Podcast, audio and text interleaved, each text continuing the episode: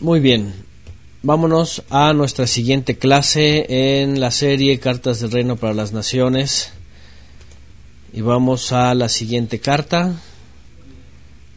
Estamos en las cartas que se conocen como las cartas apostólicas, las cartas este eh, mayormente, evidentemente hasta ahora, las de Shaul de Tarso, que son las primeras que aparecen en eh, los escritos de el Brit Hadashah. Ah, y estamos en las dos cartas de Shaul de Tarso a el colaborador Timoteo. Vamos a entrar en la segunda ya. Son solo cuatro capítulos. Y vamos a seguir dándole lectura recordando lo que hemos estudiado antes y volviendo a analizar algunos puntos a fin de tener en cuenta todos los aspectos y todo lo que rodeaba en el primer siglo, cosas que hasta el día de hoy también son necesarias tomar en cuenta en la vida de la fe, en la, en la vida como creyentes, este y sobre todo por doctrinas todavía que hasta el día de hoy este, son origen, tienen su origen en el primer siglo y hasta el día de hoy tienen su repercusión. Bueno, segunda carta de Shaul de Tarso a Timoteo, colaborador, y bueno,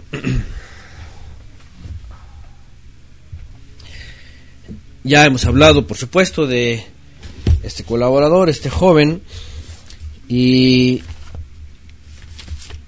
todo lo que está relacionado al contexto, lo que vivieron, eh, las responsabilidades que tenían. Esta carta es eh, una más sobre consejos, sobre instrucción, sobre cuidado, sobre eh, enseñanzas elementales también.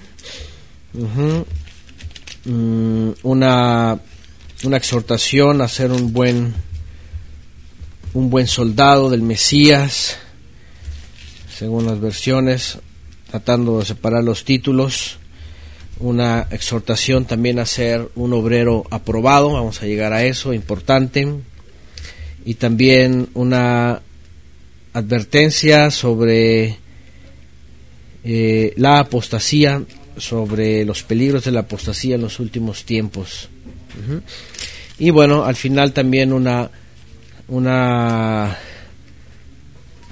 exhortación a seguir enseñando de la palabra.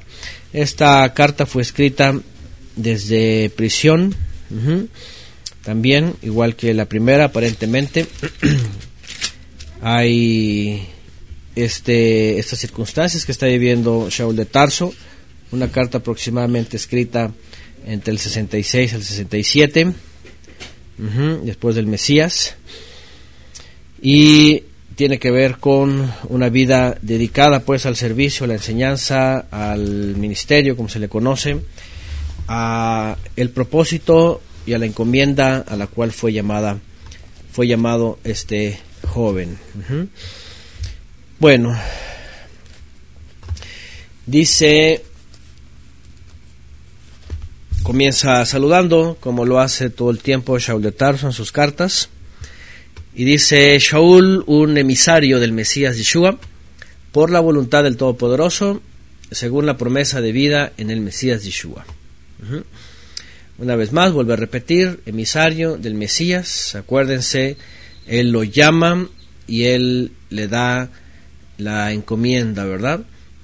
Y dice, por la voluntad del Todopoderoso. Fíjense, otra vez como lo hemos dicho antes, el Todopoderoso, el Padre es la cabeza de todo, el principio, el final, eh, el eterno, y su voluntad fue a través del Mesías eh, eh, incluir colaboradores. Y aquí está otra vez, no se para nada no se levanta Shaul de Tarso por sí mismo, todos conocemos la historia en el libro Los Hechos, cómo fue entorpecida su misión desde que colaboraba con, el Sanedrín hasta que fue llamado, fue oraron por él, fue encaminado por los apóstoles principales y está haciendo toda esta labor y está encomendando todavía también a otros servidores. ¿sí? Y voluntad del Todopoderoso, según la promesa de vida en el Mesías Yeshua, según la promesa de vida, la vida eterna, la promesa de recibir el galardón. Está dirigida a Timoteo, otra vez dice, amado hijo, ya lo vimos en la primera carta, cómo se dirige a él como si fuera un hijo y, como si fuera alguien tan cercano que tiene que darle esa instrucción. Dice, amado hijo, gracia, misericordia y paz de el Todopoderoso Padre y también de el Mesías Yeshua, nuestro Adón, nuestro amo, Señor nuestro, dice aquí. Bueno, otra vez haciendo la gran diferencia entre el Todopoderoso Padre, acuérdense que esta palabra que traducen a Dios eh, desde el contexto hebreo y de judío a judío, imagínense, pues está hablando el Todopoderoso el Padre, el Padre de todos, el Padre de, de Yeshua también. Aquí dice Elohim Padre y este y del Mesías, del ungido. Fíjense que aquí no dice otra vez para seguir remarcando que ni siquiera Shaul de Tarso hace uso de ninguna trinidad, ni de ninguna divinidad, ni ninguna de esas cosas extrañas. ¿Por qué? Porque la palabra también Christos, que viene del griego, eh, mal usada en los textos griegos, eh, que no tiene nada que ver con el contexto griego, de, desde el hebreo, obviamente, que es ungido, pues es Yeshua, el ungido del Padre. Y bueno, otra vez entendemos claramente que eh, es primeramente el Padre, su voluntad, y por medio del Padre, la voluntad hecha en el Mesías, nuestro amo. Aparte agrega aquí, nuestro amo. Verso 3, doy gracias al Todopoderoso, a quien sirvo desde mis antepasados, con limpia conciencia, que sin cesar tengo memoria de ti en mis oraciones, noche y día. Viene una gratitud al Eterno, dice Shaul, al cual sirve desde sus antepasados, marcando también una, una sincera eh, actuación, ¿verdad? Una sincera forma de vida, una sincera expresión de lo que es él. Ajá, un israelita, eh, siempre sirviendo, siempre eh, procurando obedecer al Eterno. Ya sabemos que él mismo lo ha dicho, que en, otras, en, otra, en otro tiempo eh, creía que lo hacía correctamente y lo que hacía era en sentido contrario, pero bueno, trata de decirle que hay, hay tanto compromiso, hay tanta seriedad entre el colaborador, entre, entre el, emisario y el colaborador, para decirle que siempre hay esa comunión en oración.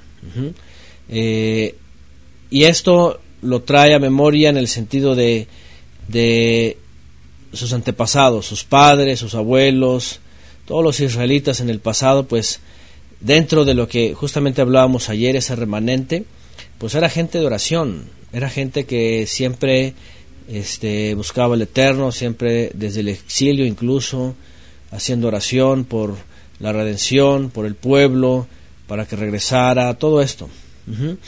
Y lo hacían por los líderes, por el consejo, lo hacían por los ministros, lo hacían por los profetas, lo hacían por el resto de las tribus, por todo lo que vimos ayer, que recordamos en el profeta Joel, todos los descalabros del pueblo de Israel. Entonces era algo como una costumbre también y era parte de sus vidas, ¿verdad? Con limpia conciencia, eh, sin cesar, acordarse entre ellos y estar orando noche y día es algo que nos enseña también a nosotros, porque a veces en diferentes culturas somos de diferentes formas, ¿no? Hay países donde la gente es muy muy fría, que la gente pues no piensa en los demás, no no, no se procura nada. De hecho, yo escuchaba que eh, cuando en el cristianismo, por ejemplo, habían países europeos, ¿verdad? Que la gente era muy fría, era muy este, indiferente, que ni se veía, ni se procuraba, ni nada. En Estados Unidos también he escuchado que eh, la gente allá, este, eh, entre, entre los vecinos a veces ni se conocen nunca porque todos pues, están en sus vidas, en sus trabajos, encerrados, entonces como que así como que si acaso se ven en la iglesia, ¿verdad? O en los templos, en esos lugares, y pero de más son unos perfectos desconocidos. Entonces, eh, Shaul de Tarso trata de, expresar, vean, que en el pueblo de Israel, ese remanente, había algo más, había algo más que, simple ser, que simplemente ser parientes, que simplemente ser parientes de las tribus, que simplemente ser tribus que conformaban un pueblo o un país o una nación, ¿eh? sino que con limpia conciencia, dice, eh, servían y se acordaban unos a otros y oraban unos a otros. ¿Se acuerdan, por ejemplo, el profeta Daniel, verdad? Uno en el exilio, siempre hemos citado este gran ejemplo. Y él siempre acordándose de los suyos, de sus compatriotas. De hecho, Shaul de Tarso también así decía, mis compatriotas, los que están, ¿verdad?, este, en el exilio, los que están perdidos, yo oro por ellos. Quisiera yo ser anatema, dice, solamente por ellos. Es decir, era, esa era una fraternidad, eso es lo que nos también nos anima a eso, ¿verdad? A entender esta fraternidad, esta familia de la fe. Bueno, dicen acá, sí, es cierto, hay gente muy ocupados en la iglesia, dice, ni te miran, dice Adam Bonet, dice, sí, hermano, así que la gente muy indiferente.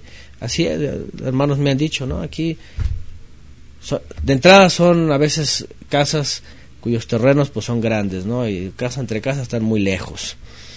Y entonces, este, cada quien en sus vidas y a veces son todos de la misma fe, pero no hay como esa fraternidad, ¿no? es como en el catolicismo, ¿verdad? En estos lugares, pues la gente va a los templos, pero si acaso se saludan, pero no hay hermandad, nomás llegan y se persinan, escuchan la misa y se va cada uno a su vida y, y sus vidas están eh, más en, pues en sus mismas familias o en el trabajo, yo qué sé. Pero eh, la, la fe tiene que crear todo un, un ambiente muy diferente, ¿no? La oración, la intercesión, la comunión, y bueno, dice, el sistema los envuelve, dice también por acá, aquí en Monterrey es así, pocos vecinos corresponden, dice, dice nada más. Dice Shaul de Tarso, entonces, anhelando verte, al recordar tus lágrimas, para llenarme de gozo, teniendo vivo el recuerdo de la fe no fingida que hay en ti, la cual habitó primero en tu abuela Loida y en tu madre Eunice, y he sido persuadido de que en ti también. ¿Mm? Y vean, siempre hay un vínculo más, ¿verdad? En la fraternidad, en la familia de la fe, en, en el cuerpo del Mesías, siempre hay algo más, este anhelo, ¿verdad? De verse, este anhelo en el caso de Shaul, escribiéndole a Timoteo, a veces los textos que leemos pues son un tanto escuetos. No dan demasiados detalles, no dicen qué está pasando, no hay una especie de biografía o no hay una autobiografía, no hay un diario, ¿verdad? Para saber tantas cosas. Pero, pero miren, por ejemplo, cuando vemos aquí que dice él, anhelando verte, al recordar tus lágrimas, para llenarme de gozo. Es decir, esos momentos son los que perduran, esos son momentos más importantes. Sí, cuando cuando como militantes de la fe, de la misma fe, del mismo Mesías, trabajando para la obra, entregando todo, siendo eso lo más importante, eh, se tiene memoria de lo que es importante, de lo que trasciende, ¿sí? de, de las pruebas, de las alegrías, del gozo, de los resultados y dice, teniendo vivo el recuerdo de la fe no fingida que hay en ti. Shaul de Tarso cuando escribe esto, yo, yo, yo me pongo a pensar expresiones como estas, que en el Brit Hadashah, en el, en, el, en el Nuevo Testamento, cuando leemos tantos nombres, tantas expresiones, híjole, de veras nos, nos pone a pensar, nos confronta, nos, nos pone un espejo y al menos yo siempre hago esto y digo, a ver, si nos pusiéramos en aquellas épocas, si habitáramos en aquellas épocas, si viéramos eh, lo fervoroso que eran ellos, lo, lo, entregado, la disposición, el compromiso, imaginemos que estábamos entre esas congregaciones, que participamos ahí, que somos conocidos y nos conocen estos hombres. ¿Qué recuerdo tendrían de nosotros? ¿Eh? ¿Qué recuerdo podría tener alguien de nosotros? Es decir, fervorosos, fe no fingida. Hay, hay cosas que son muy notables. Hay cosas que son muy notables y que no podemos este, hacernos los locos sobre esto, ¿verdad? Como ayer mencionaba, ¿verdad? La, la, la, la congregación de Israel que de pronto fue en su totalidad como un solo hombre, pero la Torah siempre había marcado que Israel estaba dividido, que estaban, sí, ellos, los consagrados, los, el remanente, pero el resto de Israel indiferente, fingiendo siempre, una doble vida, una vida eh, cumpliendo o atendiendo la Torah, pero el resto de sus vidas pues eran otras personas. Eran gente que que fingía mucha hipocresía, Yeshua mismo lo dijo cuando enfrenta incluso al liderazgo y les dice hipócritas, sepulcros blanqueados, todo esto. Cuando alcanzamos a ver esto y entendemos que, y sobre todo, y eso es muy importante, miren, lo hemos hablado muchas veces, la gente afuera del mundo solamente está mirándonos, observándonos, a ver qué cosa pueden encontrarnos para señalar. ¿Cierto o no cierto? Esa así es la gente, así es el mundo. ¿Por qué? Porque rápidamente quieren encontrar algo para... Ahí está. Ahí está el error, ahí está el problema, ahí está esto, ahí está el otro. y, ya con eso les es suficiente como para decir, no, no, no, es pura hipocresía, y que mucha Biblia, y que nomás se la pasan, y que como si, como si quisieran encontrar personas perfectas en, todos los creyentes, ¿no? Pero por otro lado, tenemos que procurar, dice, ser irreprochables. Ser irreprochables. Entonces, cuando leemos esto de Shaul de Tarso Timoteo y dice fe no fingida, ¿qué es lo que está diciendo? ¿Mm? ¿Qué es lo que está diciendo? Que tenemos que esforzarnos, que tenemos que, que tomar de todo lo que tenemos, de la palabra, de la instrucción, de las cartas, de los consejos, de todo lo que hay a nuestro alrededor en la fe, para ser sencillos y sinceros. Para poder dejar un legado, no por el sentido de, ay, yo fui esto, sino para poder demostrar que sí ha habido un cambio en nuestras vidas, que es que sí hemos sido transformados, y que la fe que vivimos no es una fe hipócrita, no es una fe fingida, para que vean que no estamos actuando. Así de sencillo. Siempre la escritura y en estas partes, y cuando vemos a estos hombres, a este joven, la pregunta es, ¿cuántos jóvenes en la época de Shaul de Tarso, por ejemplo, estaban actuando? ¿Cuántos estaban actuando? Otra vez he dicho y sobre todo estas cartas es un, es un mensaje directo para los jóvenes. Timoteo es muy joven, está siendo llamado, está siendo reconocido por su testimonio, oraron por él, dieron testimonio de él. Shaul de Tarso está diciendo, eso es un colaborador, este hombre no está fingiendo, este, este hombre está viviendo realmente la fe. Imagínense en esos lugares como entre nosotros, ¿cómo se nos va a recordar? Como los que eran auténticos y reales en la fe, o como, que, o como los que eran solamente actores de la fe. Fíjense nada más. Y esto es muy, y esto es muy severo, ¿eh? porque bueno, al final de cuentas al Eterno no engañamos. Lo que sí podemos saber todos es de que al Padre Todopoderoso, no engañamos. Entre nosotros podemos engañarnos, podemos ser actores.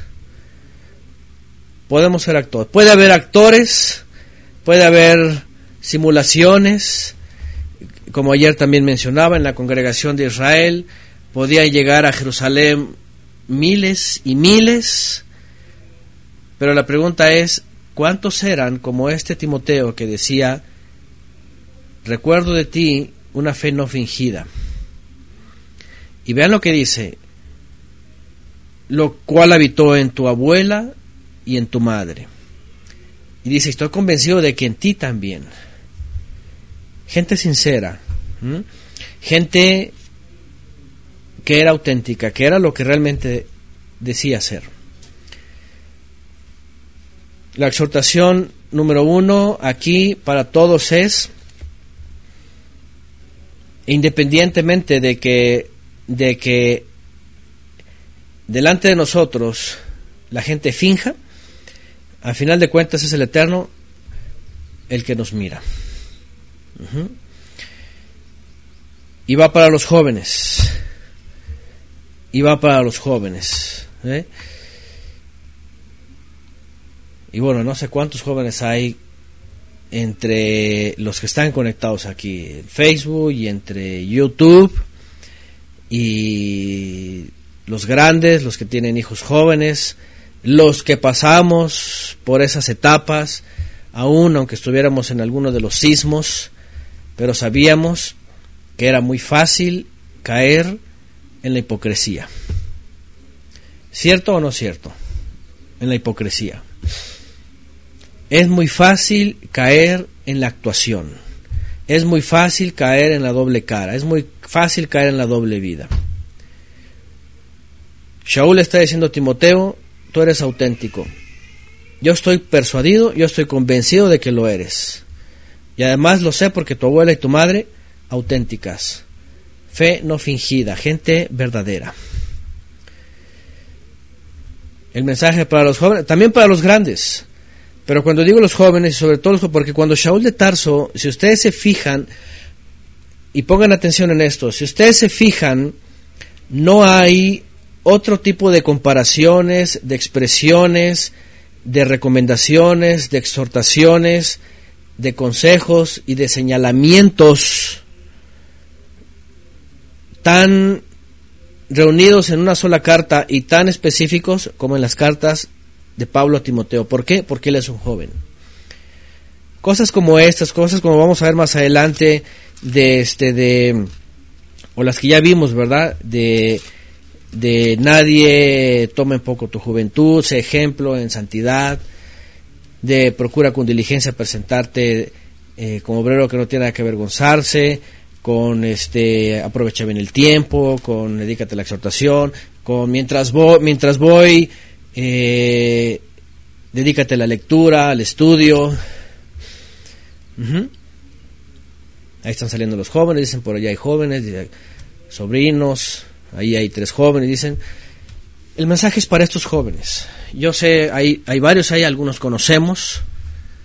Yo quisiera que de veras siempre estuvieran metidos en el estudio. Hay quienes sí, hay otros que a lo mejor porque los papás les dicen ya viene el estudio, o vénganse. Y quién sabe si están ahí, a lo mejor andan volando, ¿verdad? En otras cosas, en la semana, en las escuelas, en las tareas. Miren que ya desde aquí viene la exhortación. Cuando llega Shabbat, córtale las actividades semanales. Yo sé que algunos tienen el conflicto, ¿verdad?, de, de las escuelas y hasta los hasta el Shabbat tienen que transgredir para ir a cumplir esos compromisos. No se puede servir a dos señores.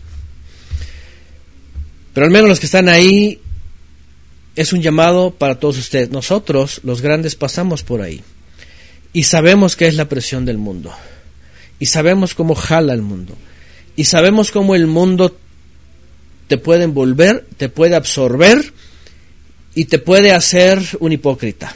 Esas son las palabras. Son las palabras correctas, no se me vayan a ofender.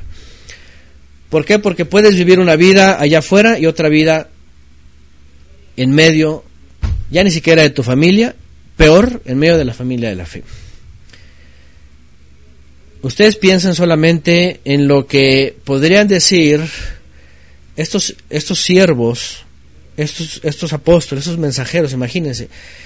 Ahí les va.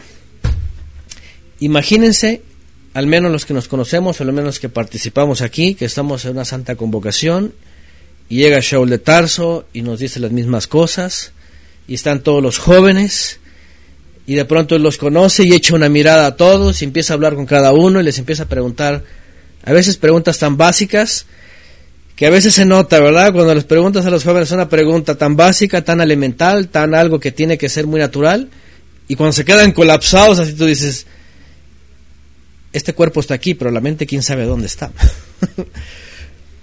aquí veo el cuerpo de un joven, pero su mente quién sabe dónde está.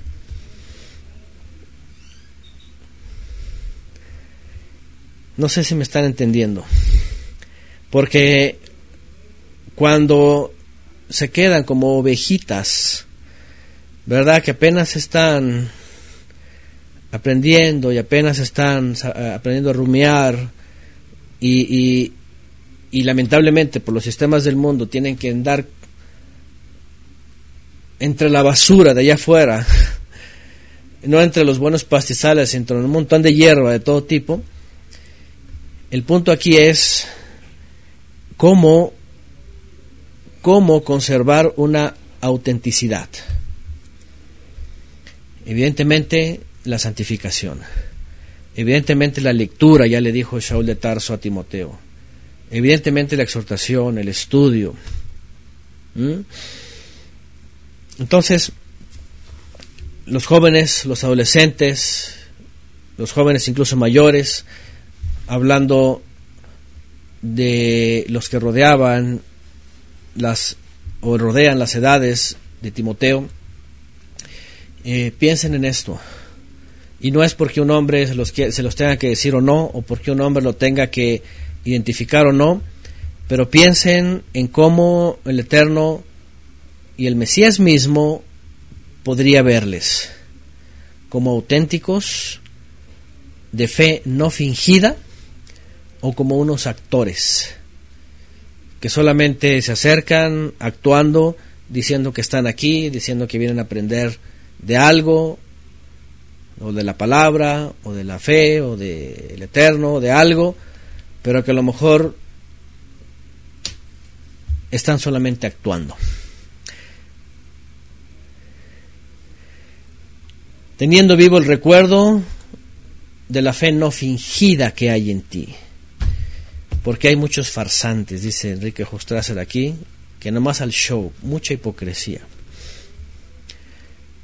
Es, ese es el gran peligro. Miren, de veras, otra vez les digo, nosotros como humanos, nosotros no sabemos nada de eso entre la gente. Es decir, nosotros no podemos, sobre todo, estamos aquí y bueno, hay tantos conectados, otros participan, o cuando hay una convocación y nos vemos, a los que nos llegamos a ver, los que nos llegamos a encontrar y estamos ahí.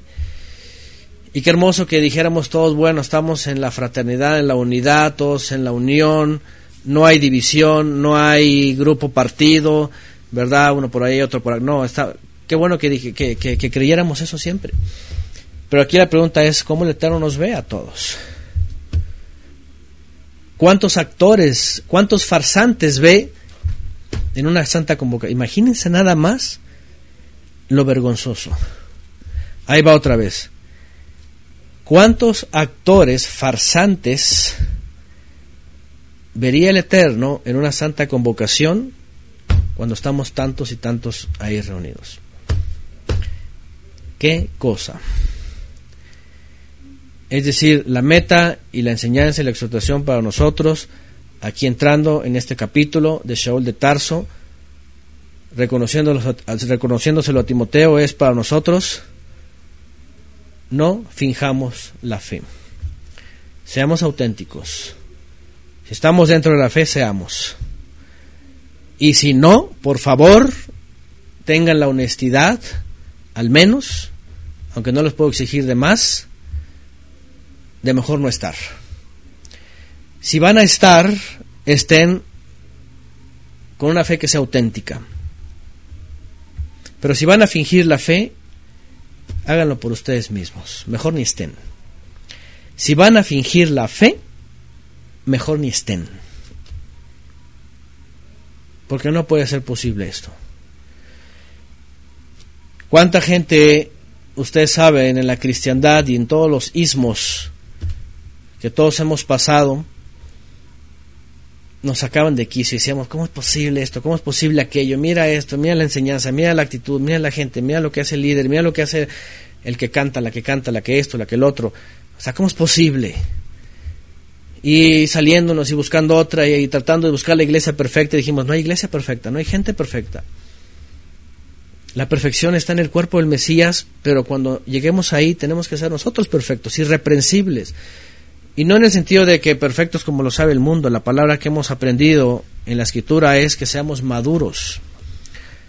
No es que no nos vamos a equivocar, sino que sepamos reconocer cuando nos equivocamos para hacer teshuvah, pero también sepamos reconocer si estamos actuando. Porque si alguien que está actuando, está reconociendo que está actuando, ¿sabes qué? Entonces mejor dedícate a la actuación, allá está Hollywood, allá está la televisión y todas esas cosas. Si quieres actuar, allá vete a actuar actúan todo el tiempo en la escuela.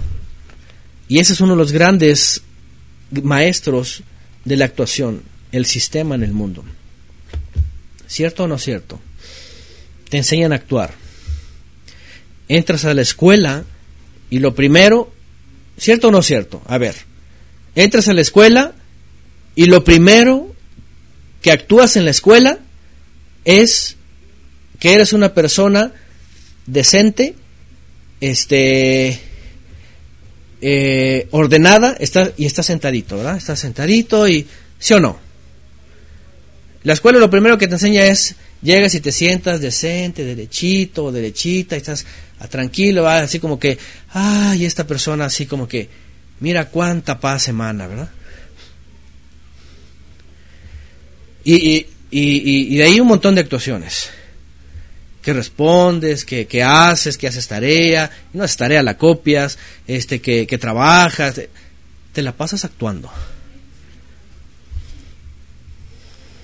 ¿Cierto o no cierto? Porque te dicen tal horario y, ahí vas a la cara y ya llegas y ya soy puntual, pero no. Tienes dos horas que te viene persiguiendo tus papás y que levántate y que es esto y que el otro y que prepara y haces tu tarea y ya, ya, ya. ¿Sí o no?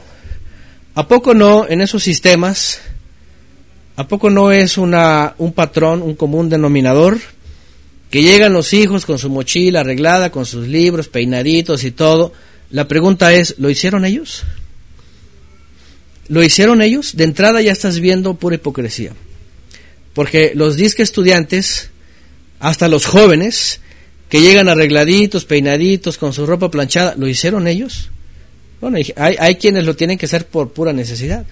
Pero la verdad es de que tienen dos horas anticipadas de corre, de levántate, de órale ya, que métete al baño y que tu ropa y aquí la mamá los plancha, bien planchaditos, todos bien ordenaditos, todo lavadito, huele bonito, todo es pura actuación.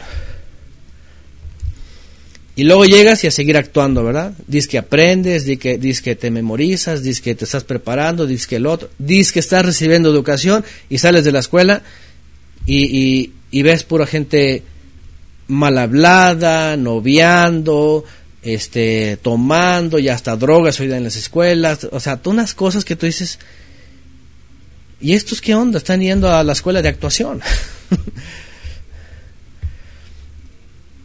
y lamentablemente así es como dice hermano Oscar, y muchos crecimos, yo fui parte de eso, crecimos en ese sistema y por, y por nuestros padres también estaban actuando, actuando que eran buenos padres. Y, es que, ¿cómo es bueno? Bueno, es que el buen padre es que, es que procura lo mejor. ¿Qué es lo mejor? No, pues es que dale educación. Y dale esto, y entonces llévalo, y, y cómprale la mejor mochila, ¿verdad? Y la mejor marca, y entonces, y, el padre actuando, también metidos en ese sistema, creyendo que esas son las cosas mejores. A lo que voy es esto, miren, cuando llegamos a la fe, se acaba la actuación. ¿Por qué creen que en todos estos sismos, en todas esas denominaciones, está todo un desastre, es, está todo, todo corrompido, no hay lo que, lo que es la palabra, ¿por qué? Porque también llevan el mismo sistema, sistema actuación. Esa es la realidad. Llegan las familias, bien los domingos, ¿verdad? En la mañana, bien bañaditos, bien arregladitos, bien peinaditos, bien planchaditos, llegan, se sientan, ay, la familia bonita, ¿verdad? Y ahí están y cantan, santo, santo, y la Trinidad y todas estas cosas. Pero en la semana es un desastre en sus vidas, ¿verdad? Pleitos, enojos, hipocresías, infidelidades, este, los hijos desviados, los hijos ya con quién sabe cuántos este, desvíos y, y ah, sepulcros blanqueados. es lo que dice Yeshua mismo, sepulcros blanqueados. Bueno, todo esto, todo esto solamente para que entendamos, ¿sabes qué? Cuando llegamos invitados por el Padre a su familia, no está un profesor de escuela, no es un papá que no te ve ni te oye en tus días seculares, no es un presidente, no es un gobernador, no es nadie, es el Todopoderoso que nos conoce y que está esperando de nosotros ser auténticos, hijos verdaderos y no farsantes, hipócritas, actores. Porque de él nadie se burla. Así dice. Así dice. Elohim no puede ser burlado. No te engañes a ti mismo. El Todopoderoso no puede ser burlado. Entonces, más vale, y, y ahí va otra vez, y es para todos, aunque lamentablemente los jóvenes son los que son más objeto de esto, ajá, de actuar. De actuar. A mí de veras, a mí no deja de sorprenderme, de veras, y, y espero que nadie se moleste, ¿verdad? Pero entre los jóvenes que de pronto están entre nosotros, y sobre todo en santas convocaciones, yo no sé, bueno, a veces los tienen que traer porque pues a dónde los dejan, ¿verdad? Pero un montón de actores que es tan sencillo como tú los ves casi como con cara de ángel, que llegan están, parece la seriedad universal, profunda y la paz interna no sé qué, y tú ves sus redes sociales y dices, ah, ándale, o está actuando allá o está actuando acá, una de las dos, ¿verdad? pero es un excelente actor. Actores y actrices. Y peor más cuando son actrices, ¿no? Entonces mujeres, hermanitas. Y las ves en sus redes sociales y dices, ups, pues qué buena actora allá, o qué buena actriz allá, o qué buena actriz acá. Una de dos. Y y yo no sé, a lo mejor algunos pensaban que, ay, qué bueno que eso no se nos dice aquí a nosotros. Aquí se nos dice a todos de todo. A todos de todo. ¿Por qué? Porque para los que no se han dado cuenta, aquí no supervisan los hombres, aquí supervisa el Todopoderoso. Y él, al final de cuentas, pues va a pedir cuentas a todos. Cuando Shaul de Tarso elogia a Timoteo, y vaya que es un elogio, pero este es verdadero y sincero, está demostrando que entre la juventud se necesita que se madure y que se alcance esta integridad, esta autenticidad. Otra vez lo vuelvo a repetir porque yo lo viví. Yo en mi testimonio llegué a decir, estaba de hipócrita, Apenas era un chavito de secundaria, pero estaba actuando, o no me acuerdo si era más grande, estaba actuando, por ahí andaba la, en la edad. Si en la iglesia, pues íbamos con la, pues la mamá, pues mi mamá nos llevaba. No éramos unos delincuentes, ¿verdad? Pero el punto era, llegábamos a la iglesia y, ah, pues los hijos de la hermana Lina, va, mira, los hijos de la hermana Lina, aquí están, llegan bien temprano, planchaditos y todo, ¿verdad? pero obviamente, pues en nuestra vida afuera, pues nada de compartir la palabra, jugando nada más, en los amigos, el deporte, el estudio, la escuela, era todo, era nuestra vida. Y hasta que viene algo que te, que te confronta y te dice, a ver, ¿quién eres? hasta que viene algo que te confronta y te dice, ¿quién eres? Identifícate. ¿Eres del mundo? ¿O eres, por eso, por eso Jacob, ¿verdad? O almas adúlteras. La amistad con el mundo es enemistad con el Todopoderoso. Entonces cuando llega algo y te confronta y te dice, a ver, identifícate de quién eres. ¿Eres del mundo o eres del Todopoderoso? ¿Eres del mundo o eres del Creador de los cielos y la tierra?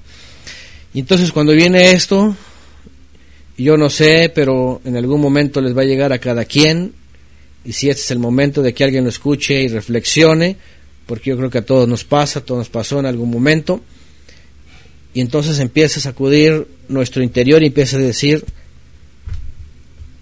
caramba, pues ¿quién soy? ¿A quién estoy engañando? Entonces, a lo que voy es esto, tenemos que saber que sí, lamentablemente, todavía dentro de la fe hay muchos actores y muchas actrices, lamentablemente. Y tampoco nosotros vamos a estar señalando ni tampoco vamos a estar omitiendo ni haciendo excepción de personas, porque a veces pues eso no soluciona nada, pero qué bueno fuera que cada uno se probara a sí mismo. Y entonces pudiera declararlo. Y así todos estamos más tranquilos. Pero bueno, ahí está, Santiago 4.4, gracias Mario Leal, gente adúltera. No saben que la amistad con el mundo es enemistad con el Todopoderoso.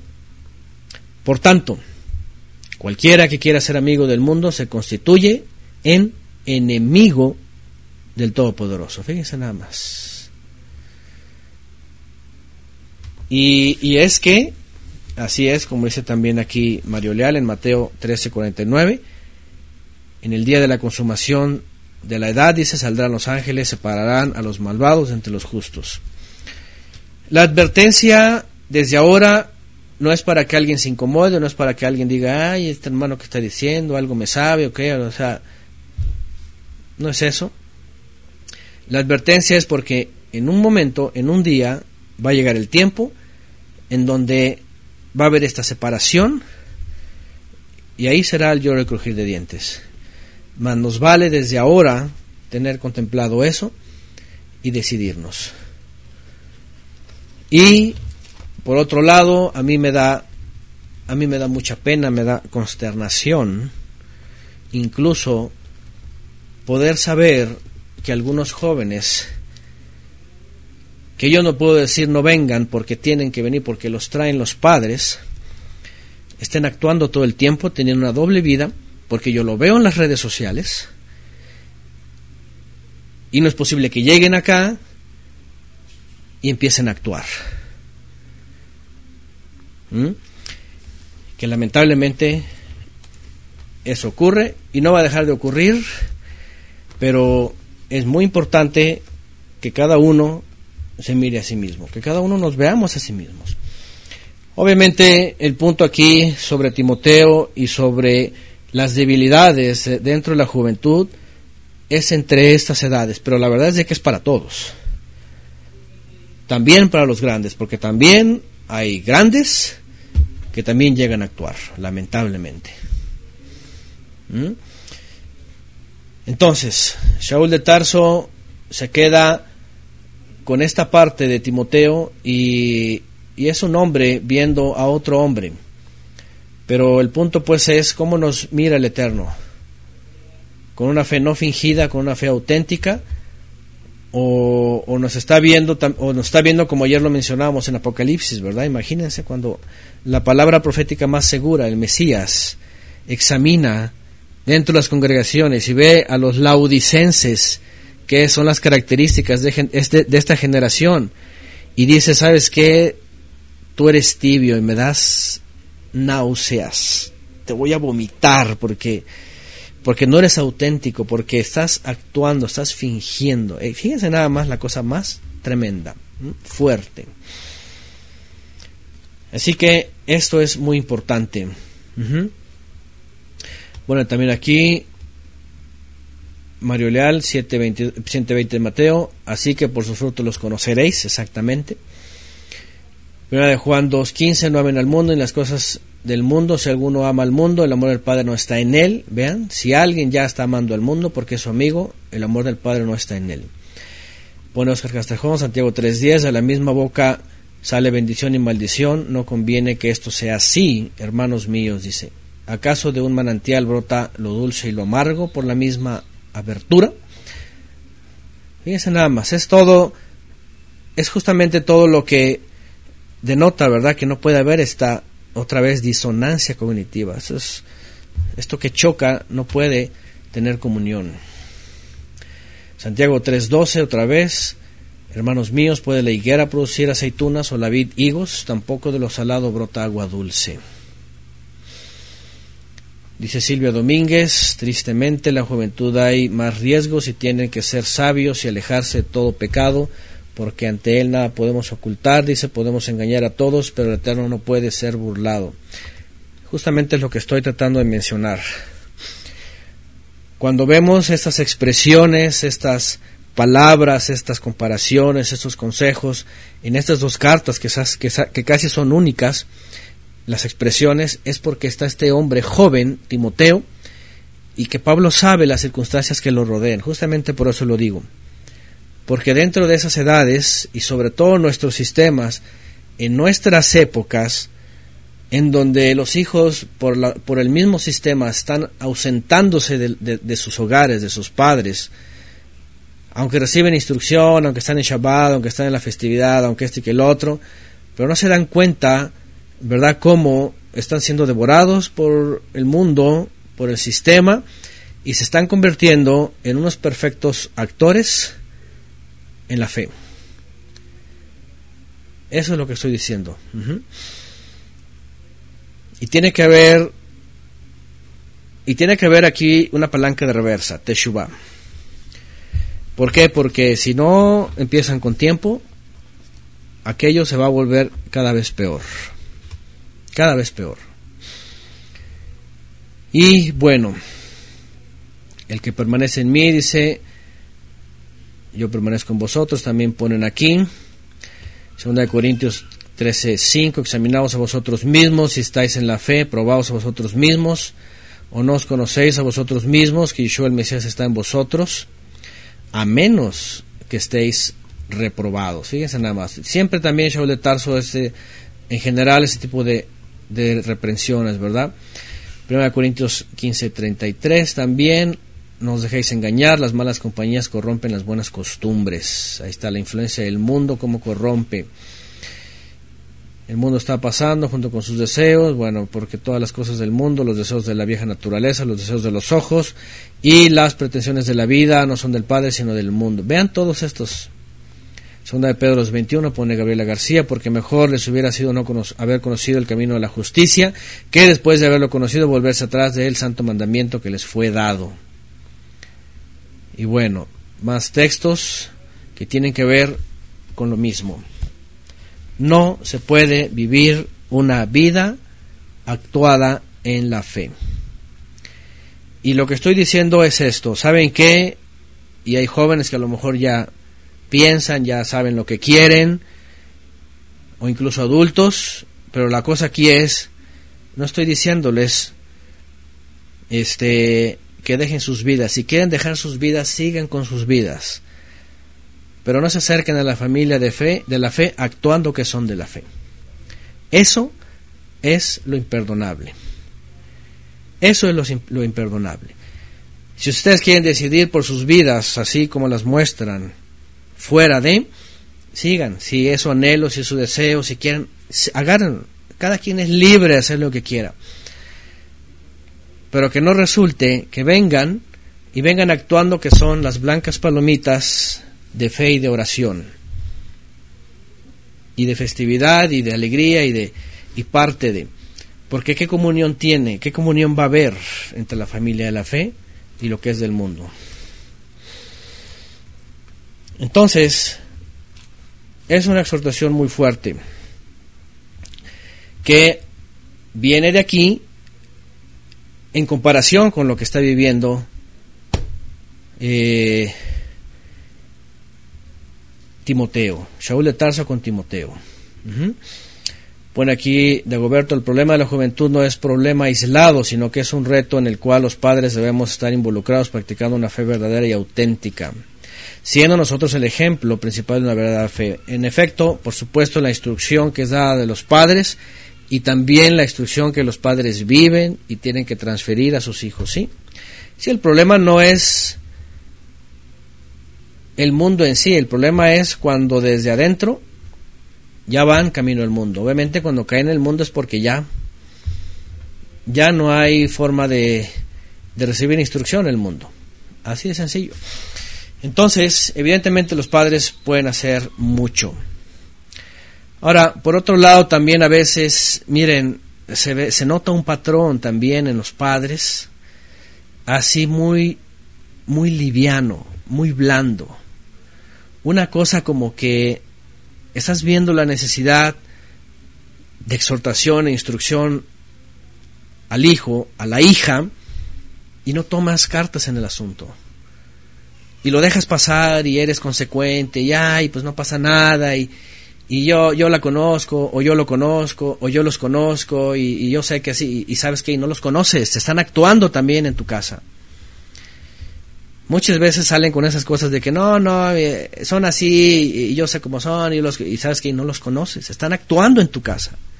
Están actuando en tu casa. Te están engañando a ti mismo. ¿Pero por qué? Porque ya el mundo los absorbió. Entonces es nuestra responsabilidad primaria que tengamos hijos auténticos. Porque si hay hijos actuados también, entonces ya, ya, ya va mal el asunto. bueno. Y sobre todo porque vean, los hijos no están a la deriva, solos.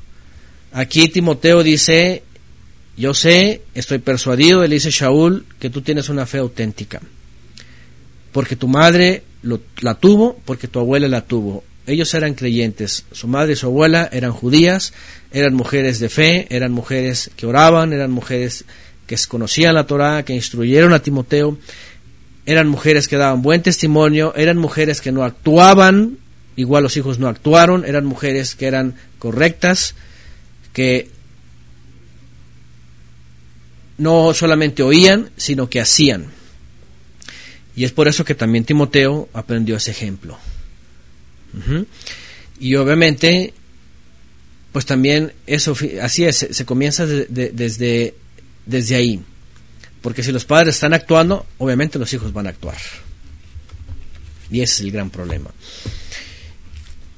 Verso 6. Por esta razón te recuerdo que avives el fuego del regalo del Todopoderoso que hay en ti cuando oramos por ti, cuando se oró por ti, por la imposición de manos, recuerdan que hablamos de esto, cuando se le reconoce al joven su entrega, su llamado, su buen testimonio y oran por él para decir, tú eres llamado para ser un ministro. Pero miren, con todo y su testimonio, con toda su trayectoria, con todo y la influencia de su madre y de su abuela, fíjense lo que dice. Te recuerdo que avives el fuego del regalo del Todopoderoso que hay en ti. Es decir, no te conformes con lo que ya eres, no te conformes con lo que ya se te ha dado o se te ha reconocido, dice, aviva el fuego. Es decir, todavía hazlo que aumente, haz que crezca. Avivar el fuego es una expresión, y ustedes saben, cuando, por ejemplo, hacemos la fogata, ¿verdad? Y se va a apagar, o estamos apenas iniciándola, un carbón, esos ejemplos, ¿verdad? Del carbón, ¿qué, tiene, qué tienen que hacer para que esto realmente funcione, caliente. Es el poco fuego que está ahí, imagínense pensando en un joven, el poco fuego que hay ahí, avivarlo. ¿Con qué? Con aire, con viento, con ruaj, viento, viento, viento, para que ese fuego que hay ahí encienda y entonces se transforme y aquí es donde vienen los cambios radicales. Yo no sé quién vivió eso, pero cuando uno vive esos cambios radicales, y tú dices, yo era un montón de carbones, que había una pequeña llamita ahí, que sí, yo decía era, pero no era, pero era más, era más negro que rojo vivo. Y entonces es uno confrontado, y entonces es uno avivado, y, esa pequeña semilla, que era una pequeña llamita, es avivada y se encienden los carbones y están ardiendo, es cuando uno dice, basta de estar fingiendo que soy fuego y soy una bola de carbones secos muertos ahí. Hasta que enciende y entonces viene el fuego, que es el fuego del Ruach HaKodesh, que es de purificación, y entonces arde. Es una expresión que está comparando, ¿verdad? Está diciendo Timoteo, no dejes que se apague ese regalo que has recibido. Entonces, ¿cuánto, ¿cuánto quisiéramos ver realmente entre la juventud carbones encendidos, con gran fuego encendiendo, iluminando en medio de las tinieblas? Pero a veces vemos una, un montón, una bola de carbones todos secos, no hay nada encendido. Y las apariencias no se dejan ver luego, luego. Dicen Pablo le dijo a Timoteo, dice la fe verdadera de tu abuela, de tu madre, estoy seguro que tu fe verdaderamente también así es, la autenticidad. Dicen el 7, porque no nos ha dado el Todopoderoso espíritu de cobardía, sino de poder, de amor y de dominio propio.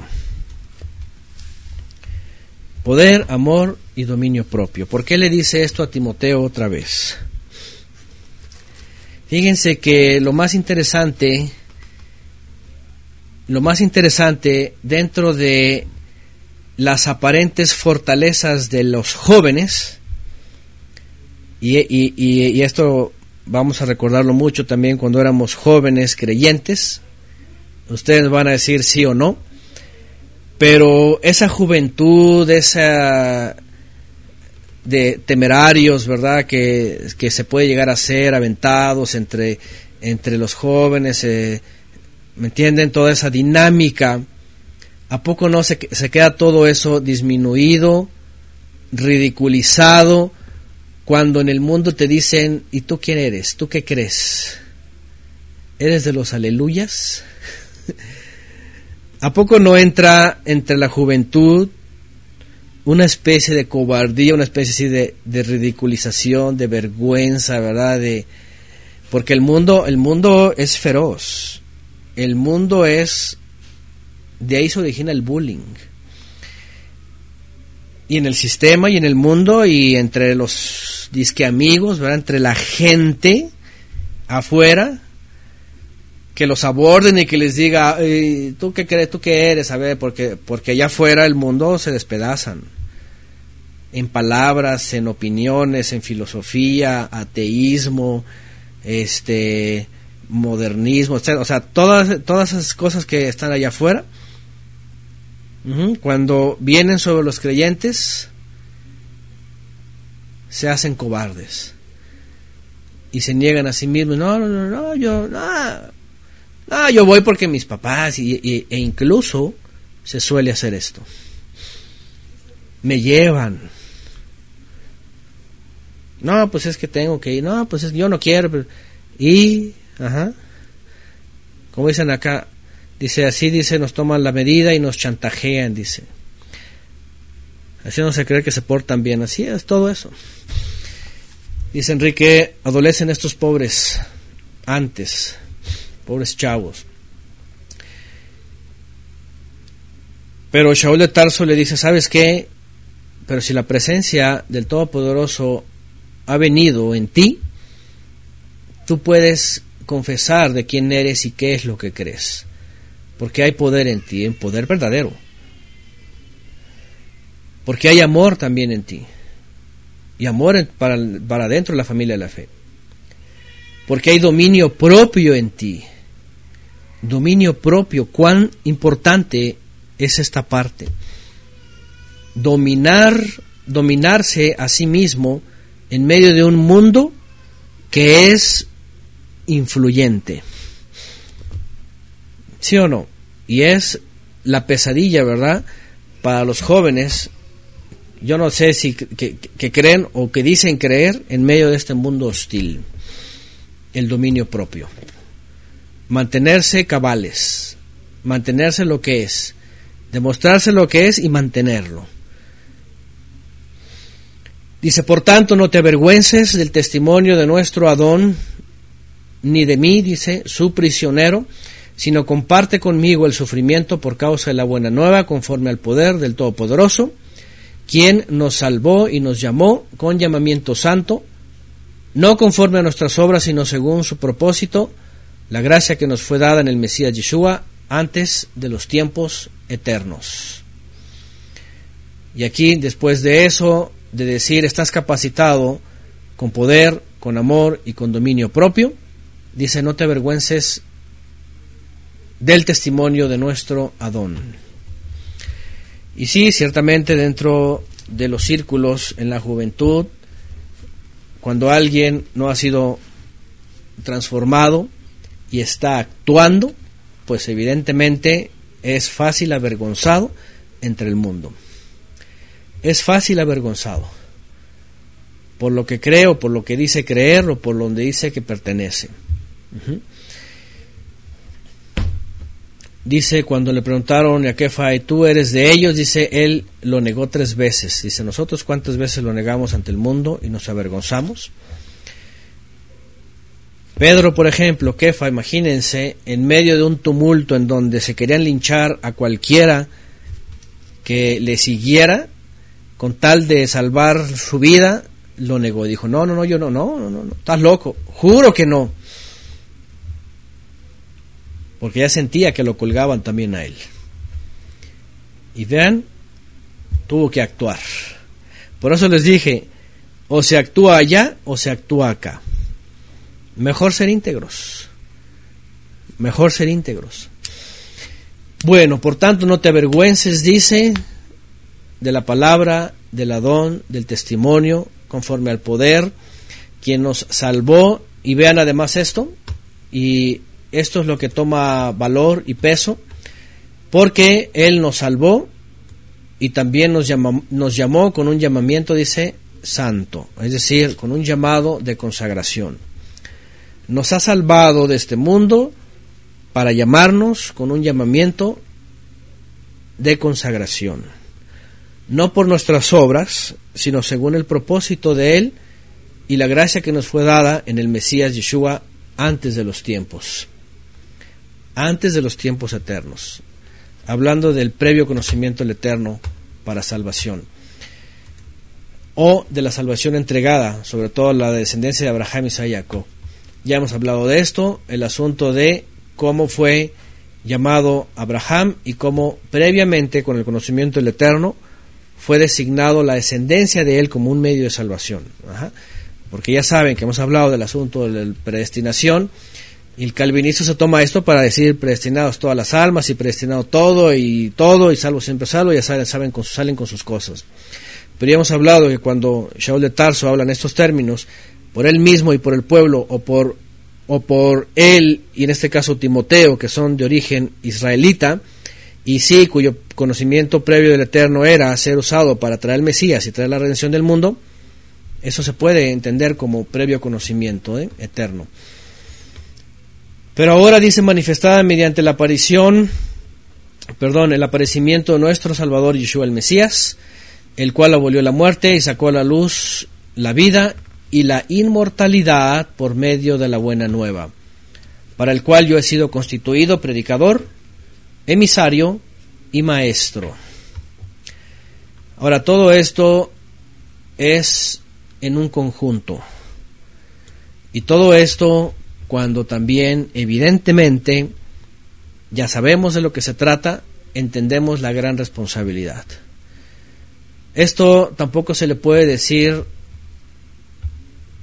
a cualquier, y no solamente a cualquier joven, a veces no se le puede decir ni a cualquier persona. Cuando todavía no entienden el resultado de la buena nueva, el rescate, cuando no se entiende el rescate, el regalo de la vida eterna, la inmortalidad, cuando no se entiende esas cosas, porque están agobiados con las cosas del mundo, las cosas del sistema, de la religiosidad, cuando están agobiados con...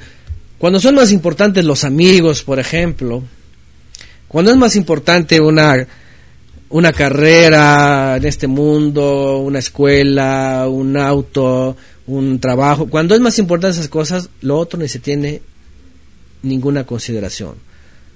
Es muy importante llegar a entender que en donde ahora estamos posicionados y si ha ocurrido una transformación en nuestra vida, estas palabras toman mucho sentido. Porque no puede ser que solamente leamos y digamos, ah, mira, sí, del Evangelio y, la salvación y, Cristo Jesús, ¿verdad? Y, Pablo y ya salvos. No es eso. No es religión. No es literatura, no es filosofía, no es ideología, no son ideas de alguien, no es un comentario, no es nada más para decir, ya eres parte del clan, no es para decir, eres miembro de la sociedad, eres parte, ¿verdad?, de una secta o eres... No, es una realidad desde los cielos, desde la eternidad, transferida a estos seres en esta humanidad, encerrados, peregrinando aquí, que tiene demasiado peso. Ahora, cuando estamos hablando que Shaul está diciendo a Timoteo, obviamente, pues ellos lo están entendiendo y él lo está entendiendo por el tipo de joven que es. Ah, yo entiendo que a lo mejor algunos jóvenes están así como que están leyendo y leyendo y leyendo y no entienden nada y dicen, ¿y qué significa esto? O aunque conocen las palabras, a lo mejor no pueden lograr entender la importancia. Es justamente ahí en donde si hay sinceridad, entonces empiezan a clamar. Y empiezan a decir, posicióname en el lugar donde tengo que estar. Porque si no, entonces ha sido una vida de mucha actuación. Ahora ha sido manifestado, dice, mediante el aparecimiento de nuestro Salvador, el Mesías Yeshua, el cual abolió la muerte. Fíjense nada más, abolió la muerte sacó a la luz la vida y la inmortalidad por medio de la buena nueva. Al final de cuentas, ese es el mensaje, esa es, esa es la premisa de todo lo que se viene a constituir después como la familia de la fe. La premisa es esto. Hemos pasado de muerte a vida a través del Mesías, esperando la promesa de la inmortalidad por medio de la buena nueva. Así de sencillo. Shaul se considera como alguien que fue enviado a anunciar esto, a predicar, es decir, a, anunciar, a hablar de esto, un emisario y también un maestro para las naciones. Por causa de lo cual también dice, padezco estas cosas, pero no me avergüenzo porque yo sé a quien he creído y he sido persuadido de que es poderoso para guardar mi depósito hasta aquel día o para guardarme en el llamamiento que he recibido hasta aquel día, hablando del día en donde vamos a ser juzgados todos.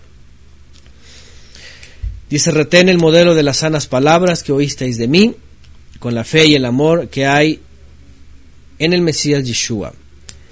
Retén, retén el modelo de las sanas palabras que oísteis de mí, que oísteis de mí. ¿Qué es esto que está diciendo. Primero, qué sanas palabras, qué le transfirió a Timoteo, qué es lo que enseñaba Shaul de Tarso, qué cosa es lo que tenía que retener Timoteo. Obviamente la instrucción. Obviamente la instrucción, la instrucción de la Torah, la instrucción del Mesías, la instrucción de la buena nueva, era siempre transferida. Y lo que está diciendo ahí a Timoteo es retén todo esto sosténlo. Esto es lo importante. Otra vez, ¿por qué? Ya lo hemos dicho antes y, y de muchas formas y sobre todo en las últimas clases. También lo vimos en la carta pasada. Es, es reconocer y retener el mensaje de salvación dado por medio del Mesías. ¿Por qué? Porque eso es un cerco, es una protección de tantas herejías, tantas enseñanzas torcidas, tantas religiones, tantas denominaciones, tantos ismos, pues. Es como el ejemplo ese que ponen, ¿verdad?, el de los billetes falsos, ¿verdad?, y los auténticos. Dicen, es suficiente, retén la información de, la, de, de, de cómo reconocer un billete auténtico, ¿verdad? Cuando tú sabes la autenticidad de un billete, cuando ya sabes y lo tienes en tus manos desde la textura y todo lo demás, es muy fácil reconocer el que no es auténtico, ¿verdad? El falso.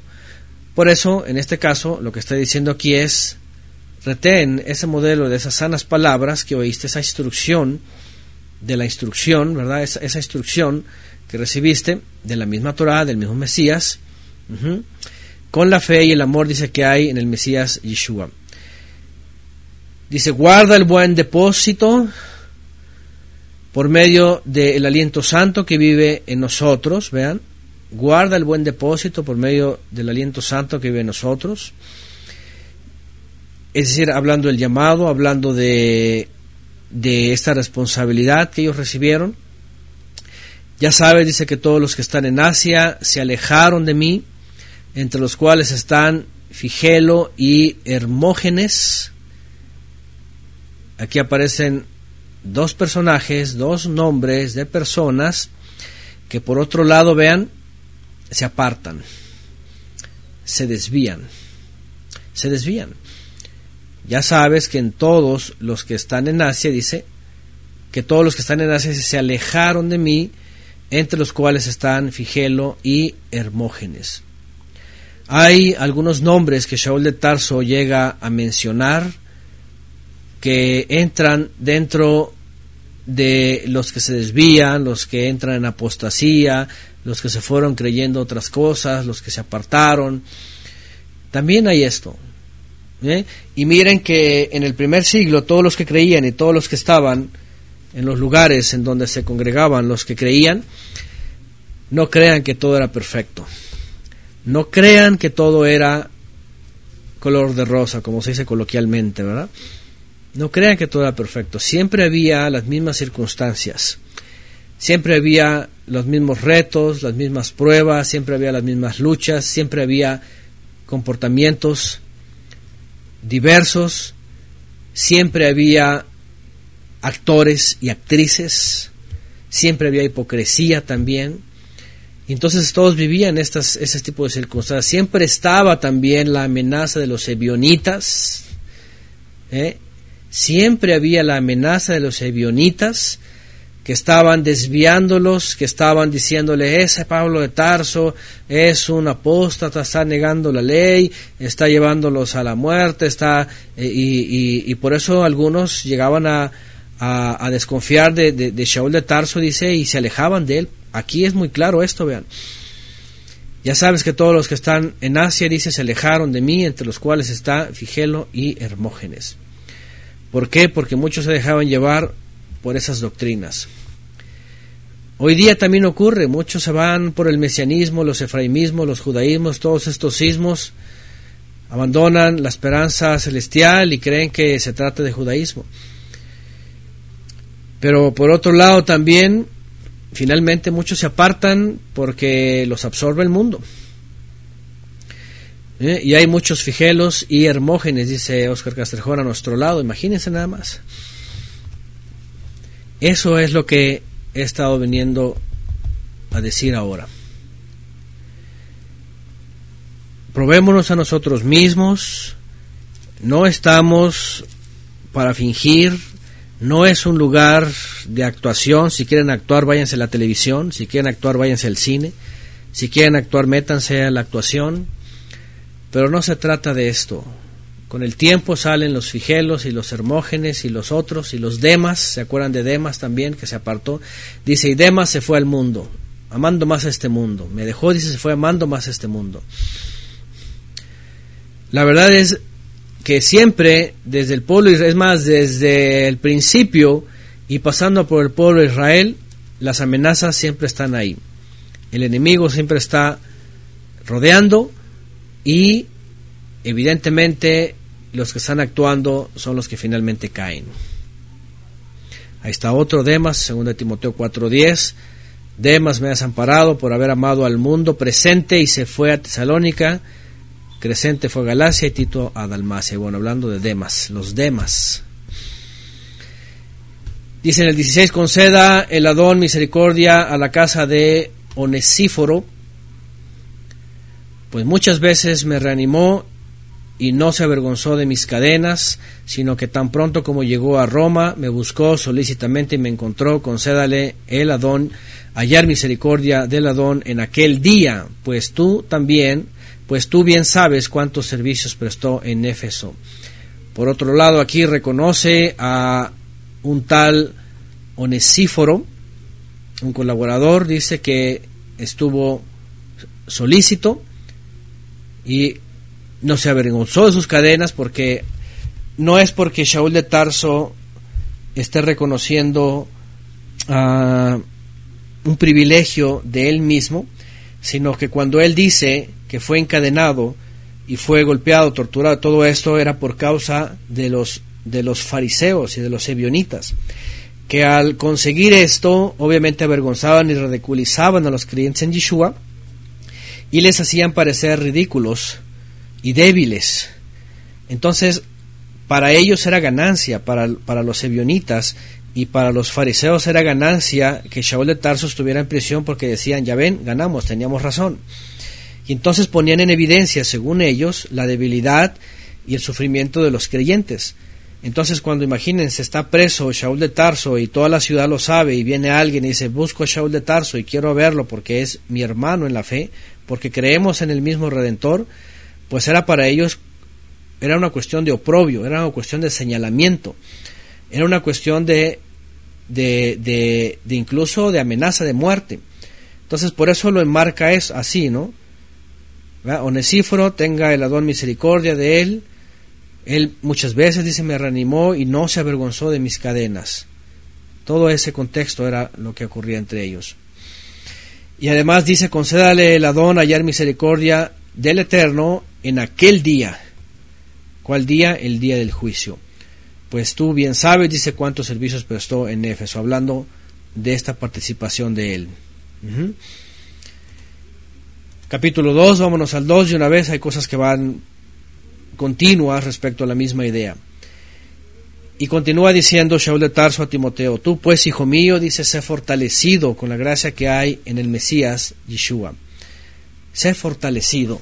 Las cosas que oíste de mí en medio de muchos testigos, estas encarga a hombres fieles que sean idóneos para enseñar también a otros. Una recomendación más, algo que se tiene que tener en cuidado, algo que es muy importante, algo que se debe de considerar una y otra vez. Vean, las cosas que has oído de mí en medio de muchos testigos, estas mismas, es decir, la enseñanza que se ha transferido a Timoteo, la instrucción, la instrucción del Mesías, la buena nueva, todo lo que ellos recibían para transferir a los demás, dice, esta se encarga, ¿qué dice? A hombres fieles y que sean idóneos para enseñar también a otros. Esto es un consejo que Shaul de Tarso le da a Timoteo, que en muchos casos no se siguió el consejo y lejos de seguir el consejo se siguieron eh, pues básicamente conveniencias, intereses, influencias, poder y dinero. Miren lo que pasó en el primer siglo al segundo siglo. Ustedes saben que dentro de la tradición cristiana se cuentan líderes, líderes que de pronto vienen a emerger en el segundo y en el tercer siglo. Hay a los que se le conoce como los padres apostólicos. Ustedes sabían eso, ¿verdad? Dicen ellos, ¿quiénes son los padres apostólicos? Dicen ellos, bueno, los padres apostólicos, dice, son los, los líderes o los siervos o los colaboradores que recibieron de los apóstoles eh, el encargo y siguieron enseñando después de ellos. Por ejemplo, Tito, Timoteo, eh, ellos eran una especie de, se les reconoce como padres apostólicos, así en la tradición cristiana. Pero por otro lado, hay los que se conocen como los padres de la iglesia. ¿Y quiénes eran los padres de la iglesia? Bueno, los padres de la iglesia ya fueron aquellos que no hicieron caso de este encargo que Shaul de Tarso le dio a Timoteo. Vean, qué interesante. ¿Por qué? ¿Qué fue lo que pasó? Lo que pasó fue que no se tuvo cuidado de transferir la misma instrucción de esas palabras, de esa instrucción, a hombres fieles que sean idóneos. ¿Y qué es lo que ocurrió? Que empezaron a poner como líderes para enseñar, pues nada más y nada menos que a gente pagana, a gente religiosa, a gente que, que pues no tenían eh, estas cualidades y que todo se empezó a descomponer pues del segundo al tercer siglo. ¿sí? Eso es muy importante. Miren, los apóstoles, los emisarios tenían la tarea de pasar la estafeta, así como, como Moshe, por ejemplo, se la pasó a Yehoshua y Yehoshua se la pasó a, al consejo y ellos debían haber asignado, ¿verdad? Eh, pero se pierde la línea. También en el primer siglo, en la fe de Yeshua, pasa lo mismo. Los emisarios le pasan, bueno, Yeshua les pasa la estafeta a los emisarios, los emisarios, los apóstoles le pasan la estafeta a los colaboradores más cercanos, pero los colaboradores más cercanos, por las persecuciones y por todas las, las eh, revueltas que vivieron, eh, perdieron el hilo, por decirlo de alguna manera, y entonces llegaron gente que no eran fieles y tampoco eran idóneos. Y se basaban más bien en intereses, en ganancia, en tributo, en poder y en otras cosas más. Y ahí fue cuando del segundo siglo al tercer siglo se descompuso el asunto. Hoy día, ¿qué es lo que tenemos que hacer? Lo que tenemos que hacer es hacer un discipulado completo, un discipulado bien hecho y transferir estas palabras que recibimos de la buena nueva, que es regresar al Padre porque le ha enviado un rescatista para que nosotros nos incorporemos otra vez a Él y vivamos una vida consagrada, poderlo transferir a otros que lo puedan recibir, que sean hombres fieles y que sean idóneos. No le puedes entregar, ¿verdad? O no puedes incluir o no puedes dejarte llevar y esperar que alguien que no sea ni fiel ni idóneo sea una estafeta para la siguiente generación. Imagínense nada más. Entonces, esa es una de las cosas que también son muy importantes que se dejaron por un lado. Hoy día, imagínense, en estos lugares, ¿verdad? Ya los conocemos, de los apostolobos, este, lo menos, lo, lo, o más bien lo más que lo menos que hacen es esto y lo más que hacen es empezar a buscar más bien gente con características no sé qué les gusta como empresariales verdad gente como como como del tipo de, de, de estos cómo se llaman de la prosperidad verdad como gente que grita como gente que que eh, no sé así carismática este no sé dónde sacan esas esas referencias verdad pero para ellos la idea eh, la idea es show es emoción es grito es es brincos. Para ellos es, es eso influencia carisma. O sea, ahí no les importa el discipulado el conocimiento eh, para ellos les, les importa esto que pone aquí la estimulación colectiva. Es eso verdad el hechizo.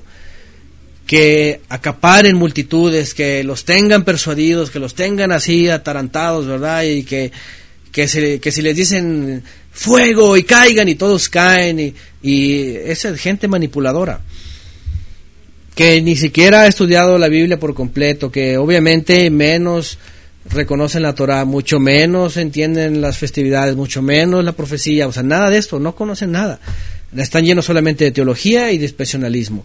Para ellos, hoy día, los que son aceptables son los que pasan por escuelas religiosas. Llámese institutos bíblicos, llámese quién sabe cuántas estas cosas, ¿verdad? Que tengan este eh, licenciaturas, que tengan doctorados, que tengan maestrías, que maestrías de quién sabe qué, cuántas cosas, pero vean cómo se ha descompuesto todo este asunto. Importante es este consejo. Esta se encarga a hombres fieles que sean idóneos para enseñar también a otros. ¿En qué manos? ¿En qué manos se van a poner las perlas? Porque no las puedes poner en las manos de los puercos o en las patas de los puercos. ¿Qué cosa? Bueno, comparte, dice, sufrimientos como buen soldado del Mesías Yeshua. Comparte sufrimientos. Fíjense, otra cosa. Ah, sí, cierto, como dice el hermano Oscar. Hoy día lo ponen en manos de artistas, de deportistas, de famosos, solamente para atraer gente. Es verdad. De veras, en esos últimos años que ya se convirtió quién sabe quién, quién sabe cuánto, y y ahora son predicadores y andan por todas las ciudades dando testimonio y, según enseñando la Biblia y o sea qué de veras qué tragedia en manos de quién o en las patas de quién están poniendo las las perlas no ya sabemos ese texto verdad no des las perlas a los puercos entonces tenemos que ser muy conscientes en la estafeta que ¿qué estamos preparando nosotros? Y, además, primero, ¿qué somos nosotros? Para recibir y luego para transferir. ¿Mm? Y no solo eso, miren lo que dice en el 3, comparte sufrimientos como buen soldado del Mesías Yeshua. ¿Qué les parece? Comparte sufrimientos como buen soldado. El soldado que va a la guerra pregunta, ¿Qué soldado va a la guerra en un auto deportivo que ni siquiera el polvo le entre, con aire acondicionado, blindado, que está tomando su limonada, que está, ¿verdad? Este, eh, no sé, en la fiesta, con... ¿Qué soldado va en esas condiciones? ¿Se dan cuenta? Es decir, el buen soldado del Mesías, y más en aquellas épocas y en todas las épocas, siempre se va a encontrar con lucha, siempre se va a encontrar con retos, siempre se va a encontrar con persecuciones, siempre se va a encontrar con gente, ¿verdad?, que le va a querer hacer mal, que lo difama, que lo persigue, que un montón de cosas. ¿Sí o no? Ah, pero estos de la prosperidad y estos de la judeidad y el cristianismo y todos los sismos y todo. Ah, no. Para ellos todo es prosperidad.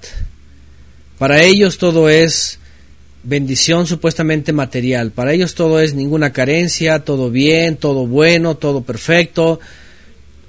Para ellos sus grandes templos, hasta alfombra, aire acondicionado, luces, asientos cómodos, este, grandes y amplios instrumentos, equipos de música super caros, aparellos a micrófonos de, de pastillas, de quién sabe qué, de no sé cuántas cosas, de, o sea, para ellos no hay ningún sufrimiento. Para ellos creen que el Evangelio, obviamente es el Evangelio del Dios de este mundo, ¿verdad? Porque eso no puede ser del Mesías, el cual va acompañado de sufrimientos, de retos, de pruebas, de lágrimas, de carencias, ¿cómo no? Lo otro es el sistema del mundo. Lo otro es el Dios de este mundo. Y son sistemas formados por hombres. Por eso cuando ellos esclavizan a su gente para, para que sean fieles diezmadores a todos, y si no bajo maldición quedan excluidos, pues obviamente por eso construyen esos imperios y tienen todo eso. Pero en el caso de los que recibieron el verdadero mensaje, de los verdaderos apóstoles que eran verdaderamente perseguidos y atormentados, también les dice, comparte sufrimientos como buen soldado del Mesías. Esto no es éxito. Esto no es éxito. Esto no es excentricidades. Esto no es materialismo. Esto no es lujos. Esto no es aire acondicionado, ni eso no es... No. Aquí se comparten sufrimientos, pruebas, retos, difamaciones de otros, difamaciones, etcétera, persecuciones. Dice en el 4, ninguno que milita se enreda en los negocios de la vida, a fin de agradar al que lo alistó como soldado. Aquel que es llamado a la milicia, nosotros lo vemos en nuestros propios países, al menos los países que tienen milicia, cómo viven los pobres soldados. Los, soldados se casan con la nación. Una persona que entra a la milicia y, básicamente quiere pertenecer, se, se casa con, se, casa con la milicia, vive todo el tiempo ahí le dan su casa, le dan su sueldo, si se casa va con, sus, con su familia y viven encuartelados, viven bajo todo el tiempo. Son parte de... Entonces aquel que es llamado a ser soldado del Mesías y es enlistado y es llamado y es formado de tiempo completo, dice, no puede enredarse en los negocios de la vida. En el caso para Timoteo, evidentemente que está siendo enlistado y está siendo llamado para servir de esta forma, se le dice, ¿sabes qué? Olvídate de, de enredarte en los negocios de la vida. Ciertamente vemos una serie de consecuencias, evidentemente, para los que son llamados. Ya Yeshua también le dijo, por ejemplo, a aquellos que llamó, ¿verdad? A aquellos que llamó y que les iba llamando y que les decía, deja todo, y sígueme, deja todo y sígueme, deja todo y sígueme, pues lo primero que uno piensa es, ups, ¿y a qué se dedicaban estos tipos? Imagínense nada más, ¿no? Cualquiera puede decir, oyes, pues no hacían nada, o qué hacían, o no los vemos, ¿verdad? Shaul de Tarso dice que aunque tenía el derecho, dice, mejor evitaba eso y mejor trabajaba por su cuenta, pero al final de cuentas no estaba enredado y no estaba atado al menos para poder servir de tiempo completo, ¿no? Esto es algo también que igual quiero transferir a los jóvenes. Si algo hace el Eterno es también llamar a jóvenes, no solamente adultos. E incluso a veces desde la soltería. La experiencia con un servidor fue de una forma así. Y los consejos de Shaul de Tarso Timoteo de veras fueron de gran ayuda. Y pero al final de cuentas si aún entre la mies va a haber obreros que vengan a la mies, que el Eterno puede cambiar a las personas y que Él puede llamar a los jóvenes todavía, que Él conoce los corazones y si hay alguien también que está sintiendo el llamado y está entre la espada y la pared por causa del sistema, incluso a veces por causa de la misma familia, porque siempre la persecución es ¿Qué? ¿No vas a hacer nada? ¿Que acaso de qué vas a vivir? O, porque tampoco se, se trata ni, ni, ni, ni significa, ¿verdad?, de hacerse iglesiero y todo eso, porque ya como hemos hablado antes, ¿verdad?, eso sí que es negocio. Eso sí que es negocio. Cualquiera que se pone como pastor y hace una iglesia y hace todo esto, se vuelve millonario. Pero no se trata de eso, se trata de recibir el salario que el Todopoderoso envía de las formas que Él quiere. Y entender esto, y también porque ha pasado con mayores, aunque ya están casados, eh, que hemos tenido la, la dicha de conocer hermanos que están en este proceso también. Y de veras, la duda a veces es grande, la incertidumbre a veces es grande, porque el mundo es hostil, porque el sistema es hostil, y porque tener fe para eso pues se necesita, pues ahora sí que eso, la confianza en el Eterno, la seguridad en Él, que Él es el que hace las cosas. Este consejo que le da Shaul de Tarso a Timoteo es una cosa en la cual tenía que estar resuelto. Está resuelto. Estoy siendo llamado, estoy siendo parte de la obra, cuando Yeshua también dijo, oren para que el Padre envíe más obreros a la mies. Imagínese pensar en que está siendo introducido en este en este grupo de obreros, lo que le está diciendo Shaul de Tarso es, no te puedes enredar en los negocios de la vida. No puedes detenerte allá afuera porque o vas a servir a uno o vas a servir al otro. No puedes dividir tu vida. Y eso es lo que está diciendo. Otra vez, no solamente recibir y transferir las palabras fieles, también se, se comparten sufrimientos, también se milita de tiempo completo. Dice, al final dice en esta parte, a fin de agradar al que lo alistó como soldado. Al capitán, ¿verdad? Al, al, al supremo capitán, al Mesías. 5. Así también si alguno compite, dice, como atleta, dice, no es coronado, sino compite según las normas. Y empieza a poner ejemplos, ¿verdad? Vean, si alguno compite como atleta, no es coronado, sino compite según las normas. Pone este ejemplo en el mundo, ¿verdad? Donde, en donde, ¿qué hacen los atletas? ¿Qué hacen Fíjense nada más, los atletas son como los soldados. Se casan con su deporte, ¿sí o no? Se abstienen de amigos, se abstienen de fiestas, se, abstienen de reventones, se, abstienen de, de, comida basura, hasta eso, fíjense. Todavía los atletas son más, son más inteligentes que algunos religiosos, ¿verdad? Se abstienen de comida basura, siempre están comiendo saludable. Se abstienen, se abstienen de todo. ¿Para qué? Para concentrarse en el entrenamiento, en, eh, en, este, en la disciplina, en eh, todo eso. El deporte básicamente es todo eso. Agilidad, fuerza, mentalidad, este, seguridad, todo eso, hasta psicología. Sí, se nutren, o sea, se casan con el deporte. Y además, para poder lograr la corona, dice aquí, y, y en la competencia tienen que llevar todas las reglas todo, hoy día hasta el peso, los gramos importan. Los boxeadores, ¿verdad? La altura, o sea. Y bien que lo hace. La, es decir, la comparación que está diciendo Shaul de Tarso, bueno, eso en el mundo, ¿verdad? Nadie aquí va a hacer eso. Pero a diferencia de nosotros, fíjense nada más lo que Shaul de Tarso le está diciendo a Timoteo que se requiere. Se requiere que como así en el mundo se entregan a lo suyo, nosotros nos entreguemos cuando somos llamados a lo mismo. No puedes alcanzar un resultado que el Eterno quiere si está tu vida dividida.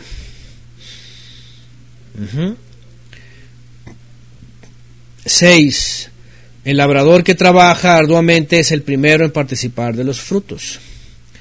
Considera lo que te digo, pues el Adón te dará entendimiento en todo. Y bueno, al final dice el labrador que trabaja arduamente es el primero en participar de los frutos. Y bueno, por otro lado también, como ya Shaul de Tarso lo ha mencionado, y como ya lo aprendimos en la clase de Torah que se llama la ley del diezmo en contra de la ley del Mesías, o versus la ley del Mesías, aprendimos que antes, evidentemente, bajo, bajo la ley de los diezmos, los levitas vivían de Israel, bajo la ley del Mesías, porque aquí vean, aquí no habla de diezmos, aquí no habla de ofrendas, aquí no habla de esas cosas, ¿verdad? De promesas y de pactar, aquí no habla de eso. Aquí, como si lo dejara al aire. Dice, así también, dice el labrador, el que trabaja arduamente, es el primero en participar de los frutos, lo que está diciendo, si eres un, un soldado del Mesías, si estás en la milicia de él, él se va a encargar entonces de tu sustento. Y eso es algo que es entre uno y el que nos llamó. Nadie más puede decir cómo lo hace. De veras, eso es lo asombroso. Nadie más puede decir cómo lo hace hasta que alguien lo vive. Cuando le dice Shaul de Tarso en el 7, considera lo que te digo, el Adón te dará entendimiento en todo, es cuando ya se llega a esa comprensión. No es que te lo diga un hombre no es que alguien te lo venga a descifrar y te lo venga a explicar.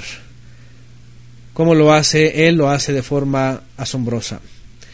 Pero pues lo que le está diciendo y también, y lo he dicho a otros, cuando se meten en esta, eh, en esta controversia de y cómo va a hacer eso, Él se encarga. Tú solamente estate dispuesto, tú solamente recibe todo esto, incluso sufrimientos, ¿ah? porque se siembra, se siembra con lágrimas, ciertamente.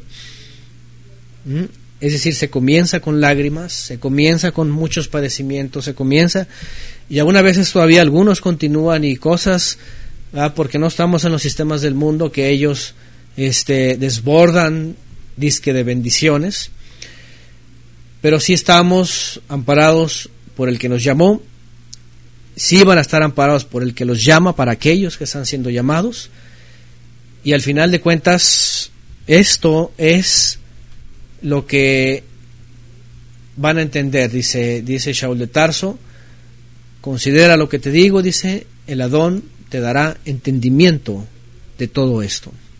Y es Él, porque es, es entre el que nos llama y el que es llamado.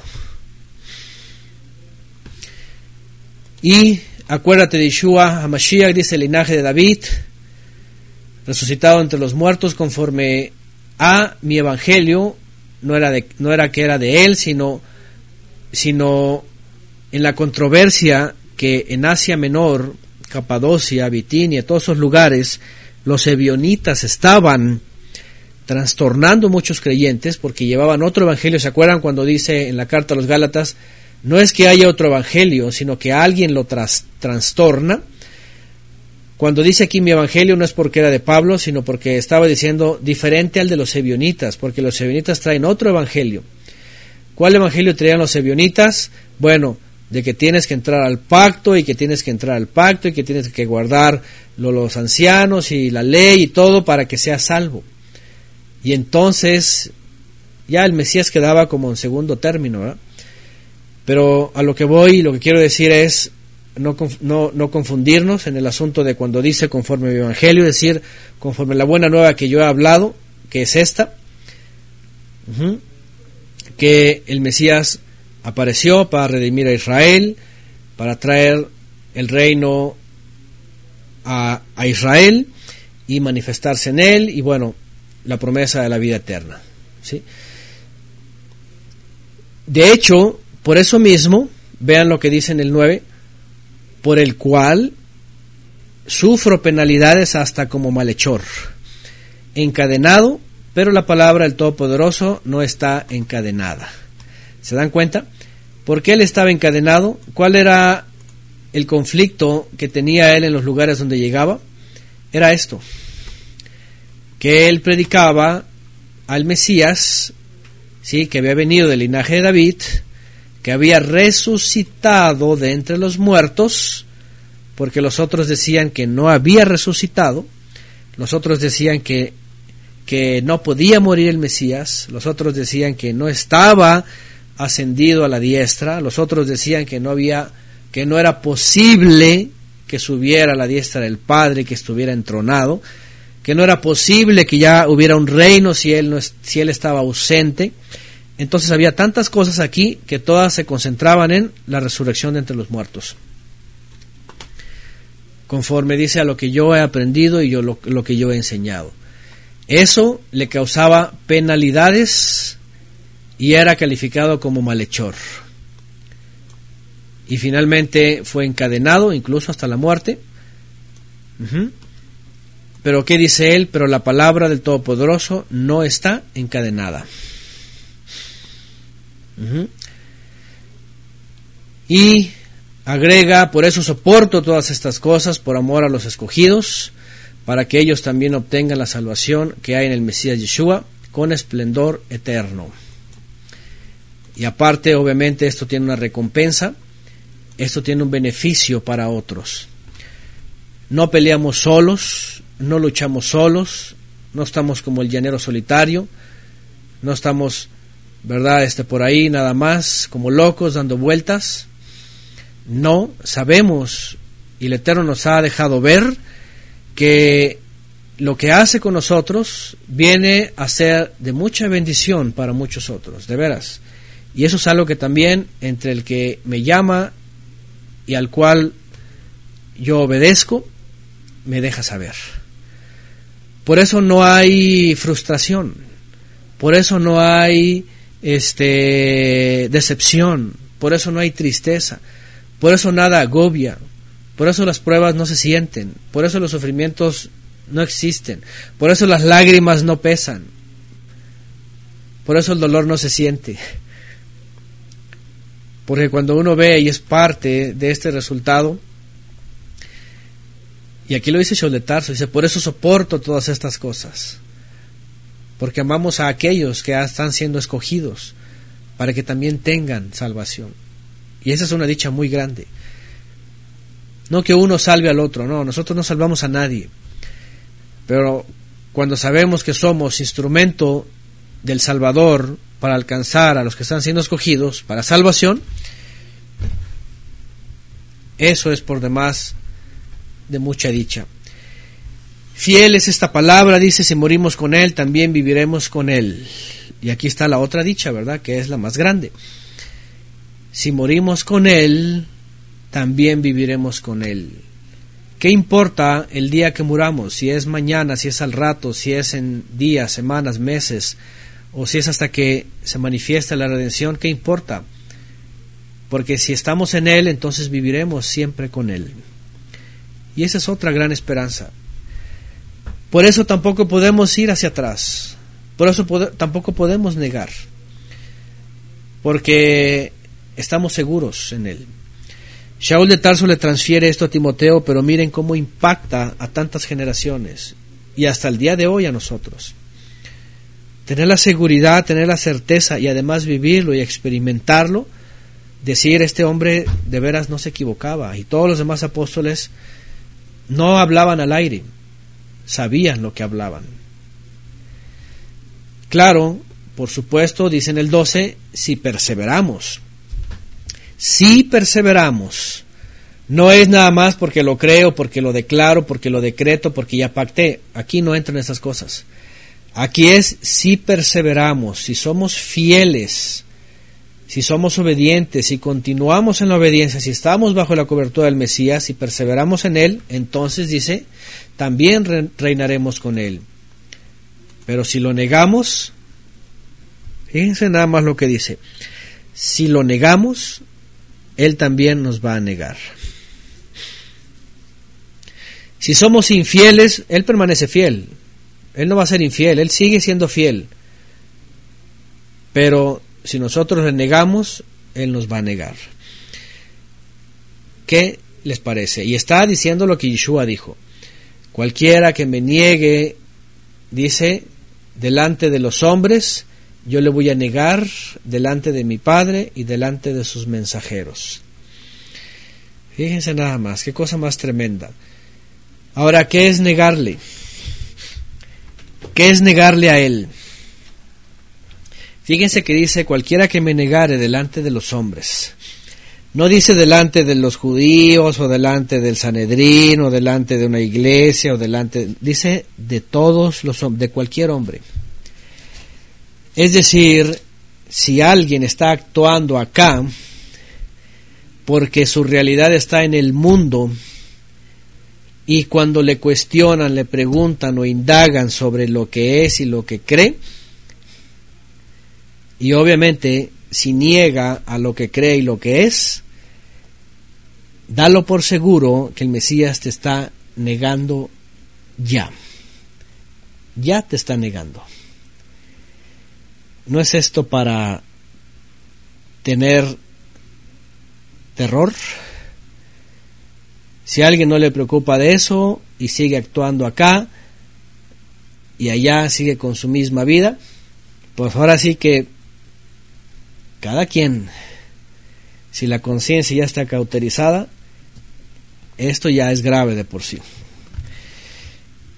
Pero bueno, el punto está aquí y lo sigue diciendo Shaul de Tarso. Si perseveramos hasta el fin, reinaremos con él, pero si lo negamos, él también nos negará. Si el hombre es infiel, él no, él permanece fiel, pero obviamente no va a entregar el galardón, él no va a dejar de ser fiel. Dice, porque no puede negarse a sí mismo. 14. Recuérdales estas cosas, declarándoles solemnemente delante del Todopoderoso que no contiendan acerca de palabras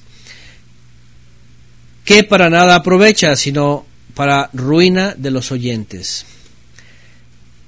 Palabrería. El asunto de los griegos, por ejemplo, en aquella época era muy influyente. Y el asunto también de la tradición judía sobre cuestiones en la tradición, sobre debates, sobre lo que decía un rabino sobre lo que decía el otro, era puro pleito, era contienda, era estarse peleando, que porque el sabio dijo, el sabio el otro, el jajam, que porque Sócrates, que porque Aristóteles, que porque quién sabe qué. ¿Mm? Recuérdales estas cosas. Shaul de Tarso le dice a Timoteo, a los que van a seguir escuchando, recuérdales esto y declárale solemnemente delante del Todopoderoso que no estén en pleito acerca de palabras, de palabrería. Y hoy día es, es el pan de cada día, ¿verdad? Entre los debates en la religiosidad. Para nada esto aprovecha, sino que es ruina de los oyentes, dice. 15. Procura con diligencia, y viene este texto que hemos citado antes, vean. Procura diligentemente presentarte delante del Todopoderoso, aprobado.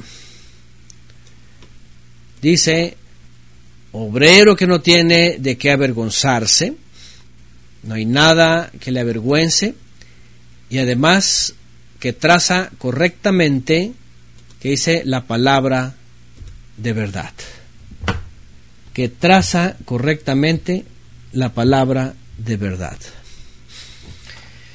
Y bueno, aquí viene otro consejo más, una exhortación, una instrucción que hoy día hace falta mucho. Ok, regresamos, perdón por la interrupción, y vamos, donde me quedé? En el 15, ¿verdad? Bueno, viene un consejo más, una instrucción más diligencia. ¿Qué es diligentemente? ¿Qué, estar, qué es ser aprobado? ¿Qué es no avergonzarse? ¿Qué es trazar correctamente la palabra? ¿Cuál es la palabra de verdad? Con esto vamos a cerrar por ahora en esta clase porque aquí hay una, una instrucción, un consejo, que por demás eh, necesitamos poner atención, sobre todo entre la juventud, sobre todo entre la juventud.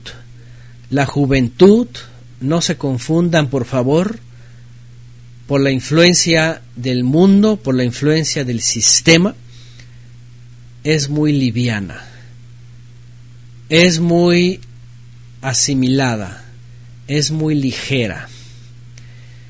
Shaul de Tarso le dice al joven Timoteo que ande diligentemente, dicen por acá, con rectitud, con fidelidad, con integridad.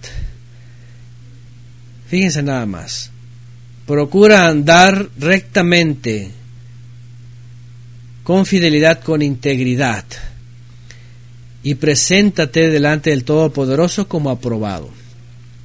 Cuando hablamos de la palabra aprobado, bueno, aprobado y reprobado tienen una familiaridad en nuestras vidas por causa del sistema, que lamentablemente por el sistema, otra vez, es pura actuación. ¿Cierto o no cierto?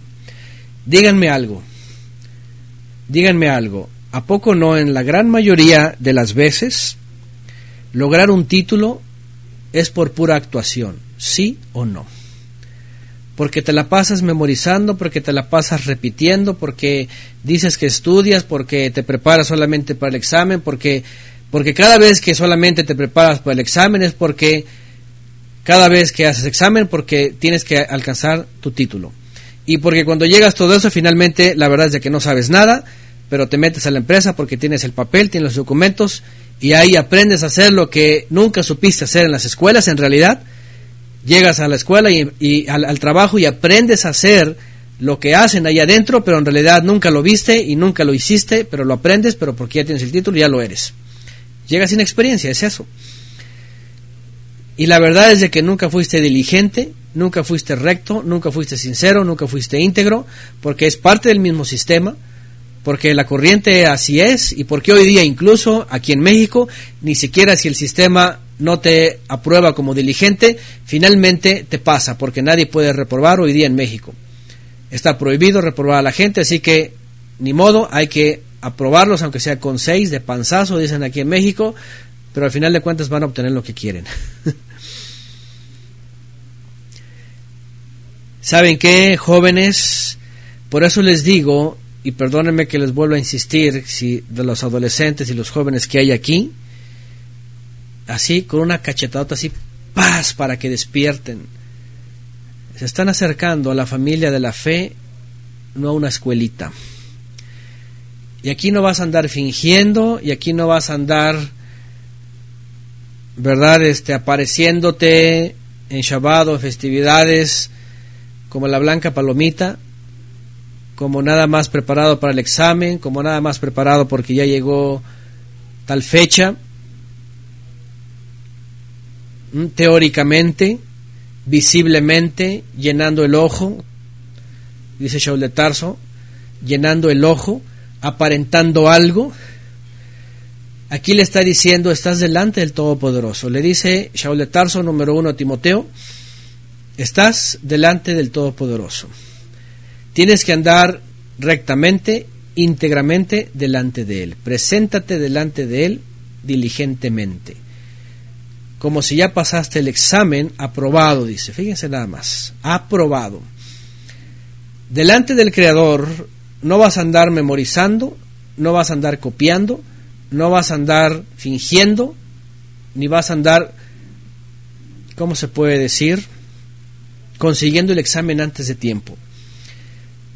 ¿Por qué? Porque Yeshua dijo, por sus frutos los conoceréis. Así de sencillo. Por sus frutos los conoceréis. Número dos, obrero que no tiene de qué avergonzarse. Si aún con todo andas por ahí con el mundo, pero no muestras la faceta que eres, sino que andas actuando, y te avergüenza tu fe, te avergüenza lo que crees, te avergüenza que alguien allá afuera sepa que lees la Biblia o que crees la Biblia, si te avergüenza que te digan aleluya o estas cosas porque el mundo sí lo hace, aunque no estés en la cristiandad, o si te avergüenza cualquier cosa que finalmente tiene que ver con la familia de la fe, pues ahora sí que qué vergüenza. Obrero que no tiene nada de qué avergonzarse. Y la última cosa, en este solo versículo, fíjense nada más, que traza correctamente la palabra de verdad. ¿Qué significa que traza correctamente la palabra de verdad? Vamos a verlo en diferentes versiones. Que interpreta rectamente, que traza bien, que maneja sin titubeos la palabra, obviamente la Torah, la instrucción, la enseñanza de Yeshua también, como fiel distribuidor de la palabra, experto en el manejo de la palabra, experto en el manejo de la palabra, correctamente enseñe el mensaje verdadero, un fiel dispersor de la palabra de verdad, que traza bien la davar de Emet, correctamente, es decir, a ver, es suficiente para saber lo que significa esto, ¿no? que haces buen uso de la escritura que es verdad. ¿Qué significa esto? Número uno, que conoces la escritura, que es verdad. Y número dos, que no la vas a sacar para tu conveniencia. No la vas a sacar fuera de contexto, no la vas a torcer, no la vas a malinterpretar, no vas a hacer con ella lo que quieras, no vas a acomodarla a tus caprichos, no vas a acomodarla a, tus intereses, no vas a acomodarla a tus necesidades, no vas a acomodarla a tus gustos, porque ahora resulta que desde el segundo y tercer siglo para acá, cada uno la agarra, la maneja, la distorsiona, la tergiversa, miles de denominaciones, cada quien usando la palabra como quiere, hasta los homosexuales, citando la escritura, perversamente torciéndola, con aquel ejemplo de David y Jonatán. Hasta eso. Es una verdadera tristeza y es vergonzoso escuchar a jóvenes, escuchar a gente que ni siquiera conoce bien la palabra y que la quiere hacer de maestro. Miren que a veces ni siquiera citan la palabra. Ayúdate que yo te ayudaré, ya saben, ¿verdad? Que Dios ama al pecador, pero no al pecado, también ya saben, nada que ver con la palabra, Gandhi. Que no se mueve la hoja de un árbol sin que la voluntad de Dios, ya saben, Don Quijote de la Mancha. Y un montón de textos ya de por sí que ni siquiera son de la Biblia. Pero lo peor que yo he visto dentro de la juventud, fíjense nada más, la cosa más horripilante que he visto dentro de la juventud es la tergiversación y el mal uso de la palabra para acomodarse lo que les gusta del mundo. Lo que les gusta del mundo. Miren, una vez una persona llegó y dijo, oye, los camarones son kosher. Obviamente le encantaban los camarones. Y tú dices, espérame tantito, pero eso no entra ni en la categoría de peces. Esos son crustáceos. No, es que, es que tienen aletitas y tienen unas escamas así, en su lomo. Ya saben cómo son los, estos crustáceos, ¿verdad? Y dices, ah, mira, es que aquí la palabra dice con todos los seres del mar que, que, tienen escamas y tienen aletas. Y este tiene aletas y escamas. Es kosher, dice, y tú, dices, y tú haces paz, así como que espérame tantito, son crustáceos, ni siquiera entran en el rango de peces. Y tú ves en la historia y tú ves en, el, en la cultura y en los usos y costumbres y iban a la pesca, no iban a la recolección ni de conchas ni de crustáceos ni andaban buscando todo eso porque no era parte ni siquiera de obviamente la alimentación.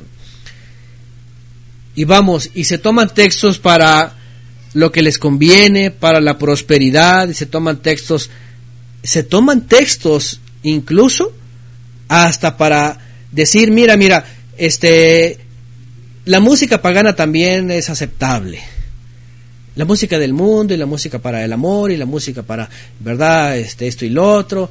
Y, y se toman textos para, hasta para la droga.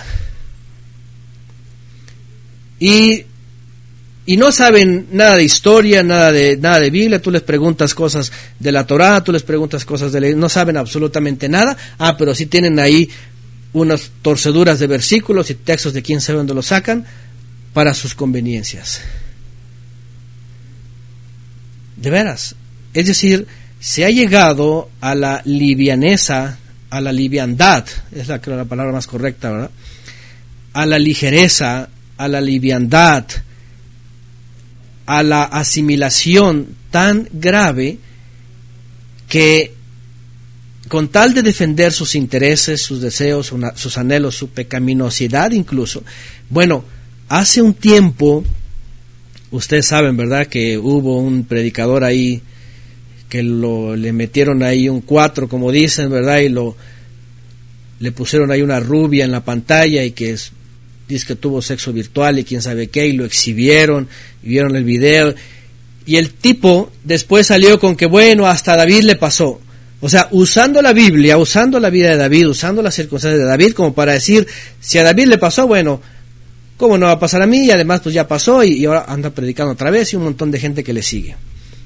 Es decir, el hombre pecador, el hombre carnal, la gente que nada más le interesa lo suyo y anda satisfaciendo su vida y anda consecuentando lo que él quiere, lo que, lo que desea, lo que quiere escuchar, lo que quiere comer, lo que quiere tragar, se le hace muy fácil agarrar cualquier versículo de la Biblia y decir, David y Jonatán se amaba y, y díjole el uno al otro que era el amor más grande que las mujeres, así que, ay, mira, ahí están David y Jonatán. se amaban. Así como para darles un zape, para así, paz, así como que que trazas bien la palabra de verdad, que no, no entiendes, que usa bien, interpreta bien la palabra de verdad, cómo te sales con tus cosas, ¿verdad? De que, de veras. Y así redimieron el Halloween y los camarones, dice aquí Oscar Caserjón. Y así redimieron la Navidad. Ah, pues, ¿cómo que no habla de.? Ah, sí, ahí, ahí habla de la Navidad. Y tú le preguntas a la gente, a ver, espérame tantito. A ver, ¿dónde habla de la Navidad? Ah, bueno, mira, ahí dice que nació Jesús. Y nació en el latín nativitis, y es nacimiento, y entonces ahí viene la Navidad, y, y meten el, todo el culto tamucero, egipcio, babilónico, sumerio, del nacimiento de, de Tamuz, y tuercen y retuercen las escrituras para decir es bíblica la Navidad. Y luego ya saben que salen con su Semana Santa y salen con... Y así cada herejía por siglos y siglos y siglos hasta el día de hoy, lo peor de que siguen usando la escritura, mal trazándola, usándola para su conveniencia, solamente para aprobar lo que su carne desea. Llámese de música pagana, llámese de comida no kosher, llámese de cine, llámese de este, eh, póngale el nombre que sea, materialismo, este, ¿qué más? Póngale el nombre que sea.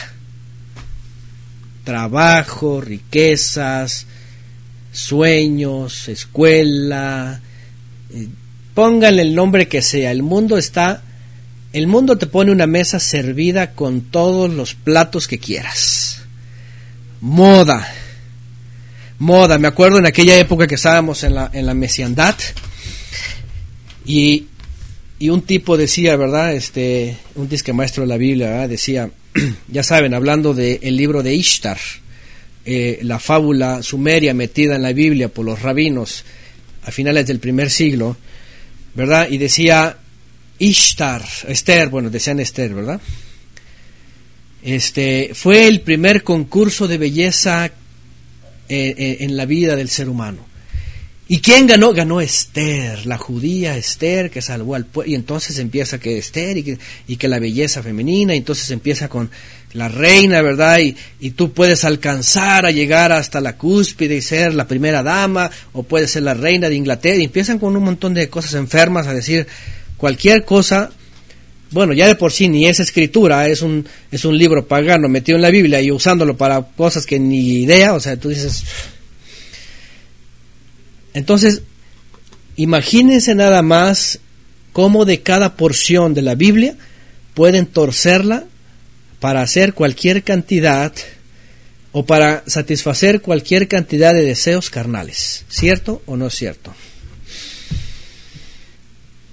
¿Mm? es una cosa que tú dices, no es posible.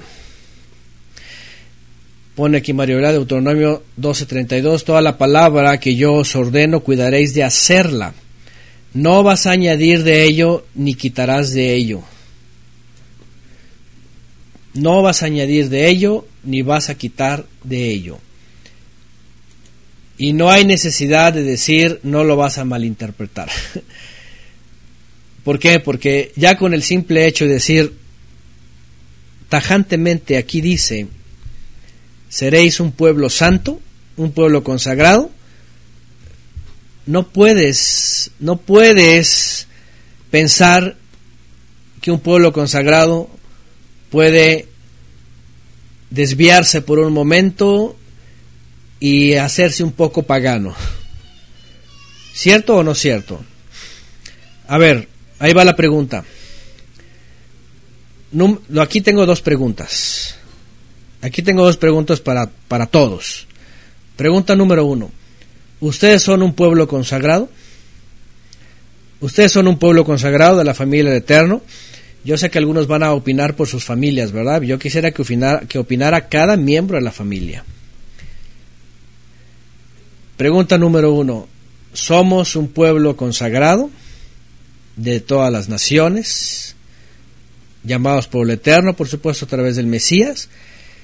Pregunta número dos. Como pueblo consagrado, ¿podemos de pronto darnos un tiempo de paganos. Voy a esperar a que terminen de decir primero sí. Unos pocos están diciendo sí, somos un pueblo consagrado. La siguiente pregunta es, ¿podemos darnos un espacio de tiempo para ser un poco paganos? Y obviamente después están diciendo no, no. Ni hablar, no, dicen que no. Al menos aquí unos son sinceros, ¿verdad? Dice Ernesto, dice, bueno, al menos trato de hacerlo. No creo que lo sea ya. En el momento que somos llamados, estamos llamados a estar consagrados. El proceso va a depender de nosotros, de, de, de cuánto querramos. Pero aquí la pregunta es, si, si, si, hemos sido llamados a ser un pueblo consagrado, ¿tenemos espacio para ser paganos? Todos están diciendo no, no, en absoluto no. Es decir, ¿cómo alguien miembro de la familia de la fe que está consagrado es decir, que vivimos una vida diferente, que comemos diferente, que pensamos diferente, que actuamos diferente, que nos movemos diferente allá afuera en el mundo, en nuestros trabajos, en, en nuestro circular en esta tierra, en las ciudades, donde queda. Sí, estamos en este mundo, no somos de este mundo, estamos en este mundo, pero no somos de este mundo. La pregunta es, si aunque estamos en este mundo, pero no somos de este mundo, pero estamos siendo llamados a ser consagrados, la pregunta es, ¿podemos darnos un tiempo para ser un poco paganos? Claro que no. Santiago 3.12 otra vez pone aquí Mario Leal. ¿Puede la higuera producir aceitunas o la vid higos? Tampoco de lo salado brota agua dulce. Es decir, procurar andar diligentemente delante del Todopoderoso aprobado, que no hay nada que avergonzarse y que usa bien la palabra de verdad, no tiene ninguna apertura para que podamos ser en algún momento todo lo contrario. Así de sencillo. No hay oportunidad para que seamos en algún momento todo lo contrario. No puede ser. ¿Mm? No hay comunión, pone aquí Gabriela García, 2 Corintios 6:14. No se unan en yugo desigual con los incrédulos. Pues ¿qué asociación tiene la justicia y la iniquidad? ¿O qué comunión la luz con las tinieblas? A ver, a ver, aquí Gabriela es una jovencita. Gabriela ha discernido la vida que se vive en las escuelas, porque pues ella pasó también por este esta etapa, nosotros la conocimos acá, la recibimos en Cuernavaca, estuvo conviviendo, conoció a otros hermanos, ella con su hermano están estudiando, están discerniendo todo eso, están entendiendo, están teniendo el compromiso, están consagrándose, están santificándose. Hay muchas cosas que comparten con los jóvenes. Aquí está Gabriela García poniendo. La pregunta, por ejemplo, ella en esta edad, a ver Gabriela, ¿qué sería de pronto como una joven que estás en el proceso de consagración y estás más adentro que afuera?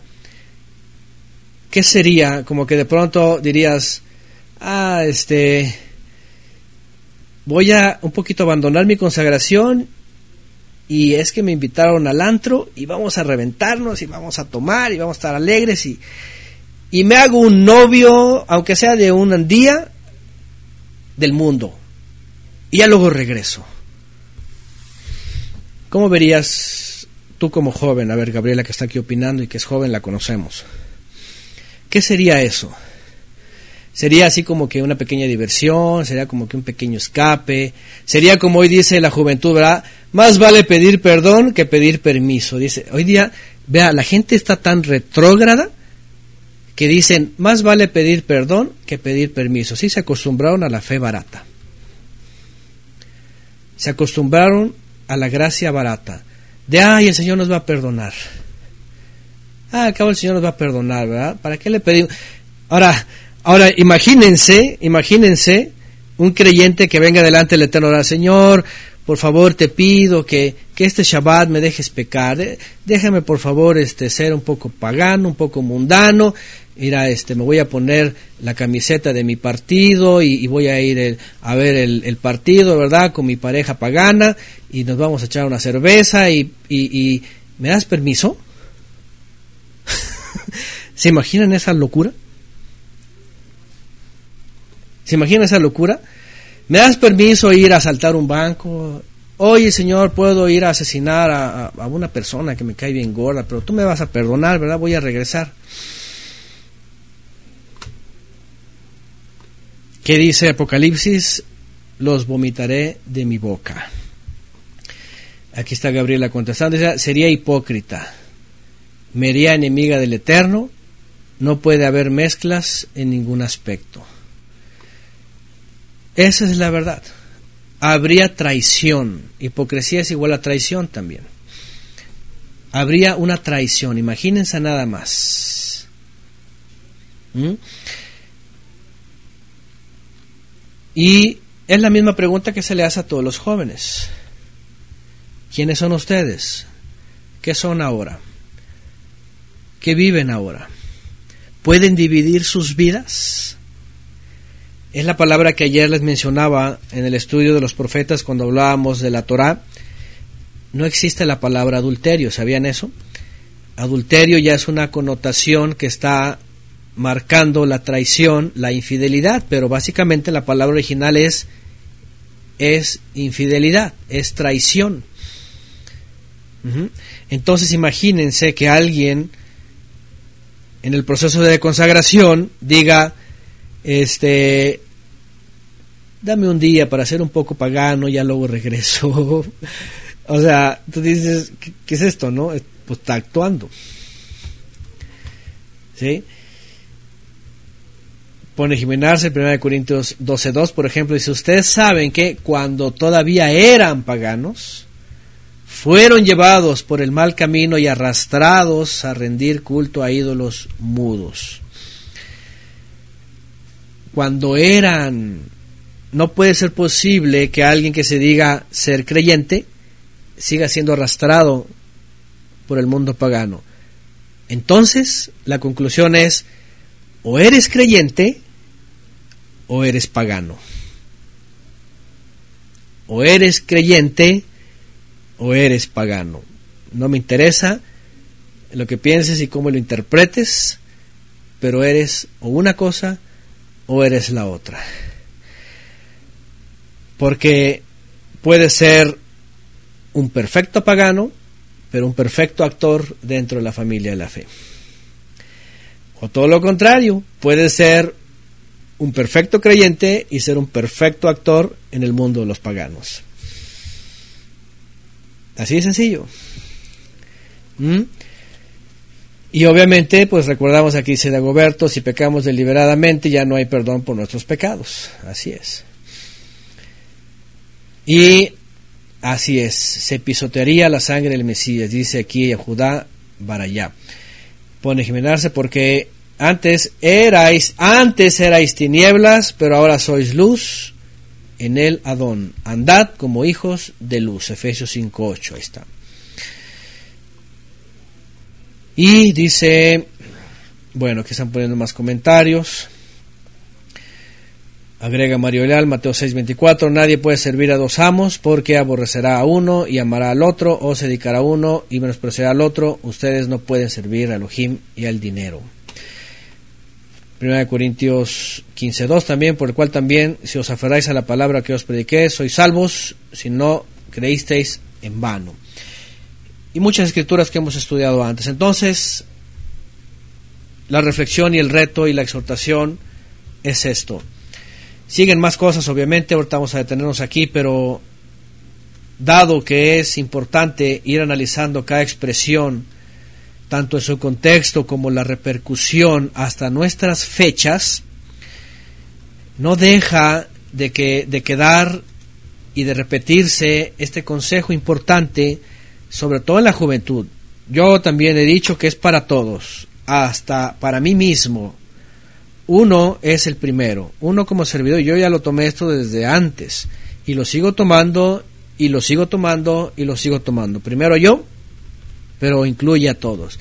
Pero especialmente debido a lo que ya vimos hace rato y lo y que dijeron aquí en el chat, que dentro de la juventud, hablando, hablando pues por Timoteo, porque Timoteo era un joven colaborador, estaba siendo llamado y Shaul de Tarso lo está instruyendo, le está diciendo severas advertencias, también le está diciendo sé diligente. Primero le dice sé de una sola pieza, no andes con tu vida dividida. Integridad, sé de una sola pieza y preséntate delante del Todopoderoso aprobado. Como un obrero que no tiene de qué avergonzarse, y sabes qué, y usa bien la palabra de verdad. No la tergiverses. No te salgas con tus textos para, para defender tus concupiscencias. Porque, ah, pero si hay para todo.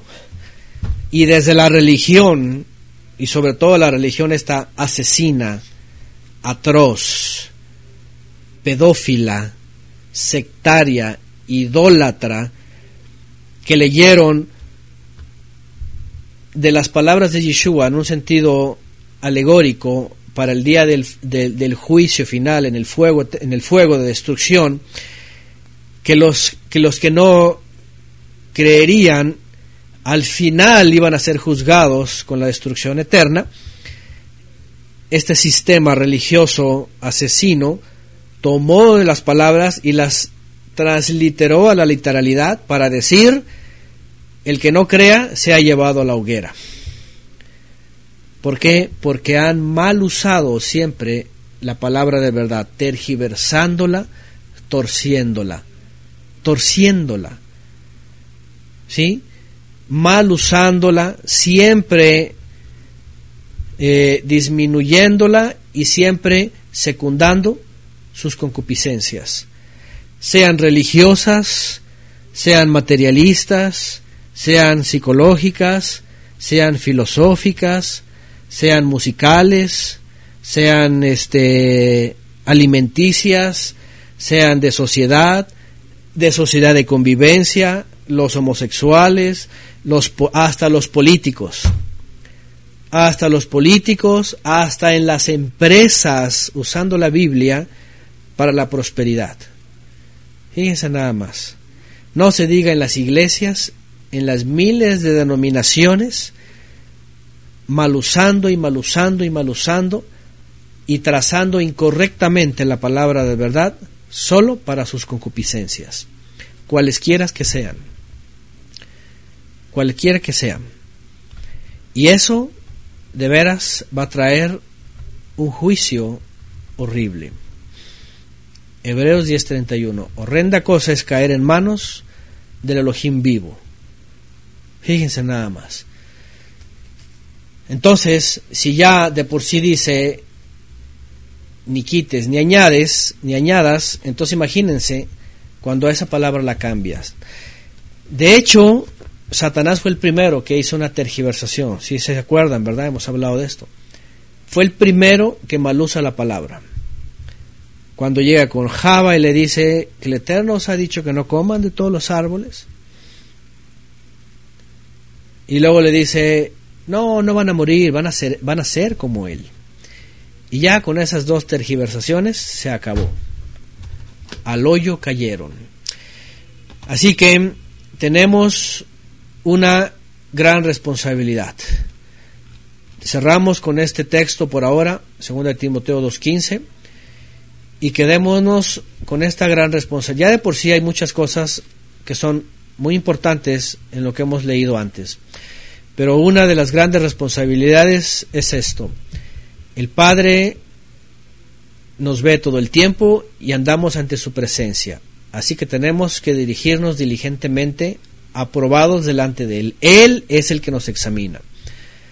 Ahora, nos examina según su voluntad, no según nuestras tergiversaciones, ¿eh? porque por otro lado, ya saben, en la cristiandad salen con sus cosas de que, ay, Dios conoce mi corazoncito, así como que Él sabe, Él me aprueba y Él sabe que estoy bien. No, tu conciencia te dice que estás bien, pero estás totalmente metida en un problema. ¿Se acuerdan? ¿Han escuchado estas cosas? Ah, ¿cuándo se escucha todo? ¿Cuántas cosas se escuchan de esas en estos lugares, verdad? Ay, Diosito me conoce y, ay, y Él sabe que estoy bien, ¿eh? Él sabe que, que, que, que yo le amo. Y salen con estas locuras, ¿verdad? Pero no dice, aquí Shaul de Tarso no dice, este, ven delante del Todopoderoso según lo que piensas tú de ti mismo y, y, todo va a estar bien. No, no, no, no está hablando de según lo que tú piensas. Aquí está diciendo, ándate diligentemente delante de Él porque Él te está observando y Él te está examinando. Entonces tienes que andar aprobado. Número dos dijimos, Él es tu origen y a Él vas a regresar. No hay nada de lo que te pueda avergonzar. Al contrario, estar dichosos, felices y contentos de todo lo que tenemos en Él. Y número tres, usa bien la palabra de verdad. No me salgas con tus torceduras, no me salgas con tus textos aislados, no me salgas con tus interpretaciones, no me salgas con tus tergiversaciones, no me salgas con que lo que tú piensas, usa bien la palabra de verdad. Porque si no la usas bien, lo único que te estás causando es juicio a ti mismo. Así que es responsabilidad de todos, no solamente del que enseña, sino también, pues por supuesto es que es que es para todos la palabra, tanto el que enseña como el que oye y como el que lo va a hacer. Así que tenemos esta gran responsabilidad y sobre todo pues en el mundo, porque en el mundo eh, la Biblia se ha tomado como una fuente de inspiración filosófica solamente para secundar las mentiras, las herejías y las concupiscencias de los hombres. Y hay un texto que han usado justamente para estas tres últimas cosas. Y ustedes me van a decir cierto o no es cierto. En las últimas fechas, cualquier gente de cualquier ideología, religión, filosofía o concupiscencia, se le ocurre decir las palabras de Yeshua, aquellas que él dijo, conoceréis la verdad y la verdad os hará libres.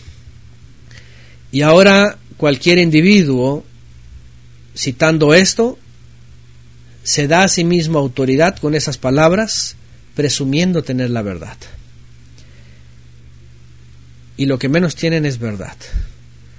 Así que por eso les digo, imagínense hasta dónde hemos llegado, hasta dónde la humanidad ha caído. Yo he escuchado estas palabras en tipos tan enfermos que enseñan cualquier cantidad de enfermedad filosófica, que nada más por citar eso, ya se auto dan autoridad para decir que ellos tienen la verdad. Y vean hasta dónde se ha caído. Así que necesitamos reconsiderar y trazar bien la palabra de verdad. Ya basta de sacar textos fuera de contexto, de mal usar la Biblia y sobre todo para cada quien este cubrir su concupiscencia, sobre todo eso, ¿verdad? Sus deseos carnales, sus deseos mundanos, sus formas de vida. Porque no van a encontrar en la escritura a ningún profeta usando la palabra para su propia conveniencia. Siempre es, así dijo el Eterno. Y así lo ha dicho el Eterno y ningún hombre lo ha dicho. Entonces, la única verdad y la única palabra de verdad, y aquí está, por eso Shaul de Tarso lo dice, que traza correctamente la palabra de verdad. La única palabra, la palabra verdadera está en la Torah, está en la buena nueva, las palabras de Yeshua, por supuesto, y en la verdad que él transmitió a sus emisarios. No hay más. Así que dejemos de jugar con la escritura y citarla como el mismo Yeshua, el mismo Mesías la citó, y citarla, y citarla como los mismos apóstoles también la citaron. De esta manera eh, sirve demasiado hasta nuestras fechas, pues estas palabras, esas instrucciones, y sea que seamos llamados definitivamente eh, a una misión tan amplia, o sea que simplemente estamos siendo rescatados de entre las naciones, de la misma forma tenemos que así procurar diligentemente presentarnos al Todopoderoso, delante del Todopoderoso aprobados, sin avergonzarnos y además usando bien su palabra. Y efectivamente siendo hacedores y no solamente oidores, como agregan aquí eh, Romanos 2.13, porque no son los oidores de la Torah los justos ante Elohim, sino los hacedores de la Torah serán justificados. Así que eh, corramos con paciencia, agrega también Oscar Castrejón, y sabiduría la carrera que tenemos por delante, puestos nuestros ojos en Yeshua, el autor y consumador de nuestra emuná, perseveremos hasta el fin, perseverando hasta el fin. Pues bueno, que siga siendo de ayuda y de aliento en nuestras vidas, porque realmente lo necesitamos. Necesitamos eh, entender y, retener el mensaje verdadero y la vida y la, y la forma de vida verdadera. De ahí en más que el Eterno nos dé sabiduría, que nos dé fuerza, que nos siga dando su instrucción, que nos siga dando madurez, que nos siga dando crecimiento para, para no decepcionarle, para no traicionarlo. Eso es lo que más creo que deberíamos de pedir. Enséñanos, instruyenos, corrígenos para no traicionarte, para no decepcionarte, sino más bien siempre presentarnos diligentemente eh, sin avergonzarnos de nada. Y bueno, por ahora hasta acá.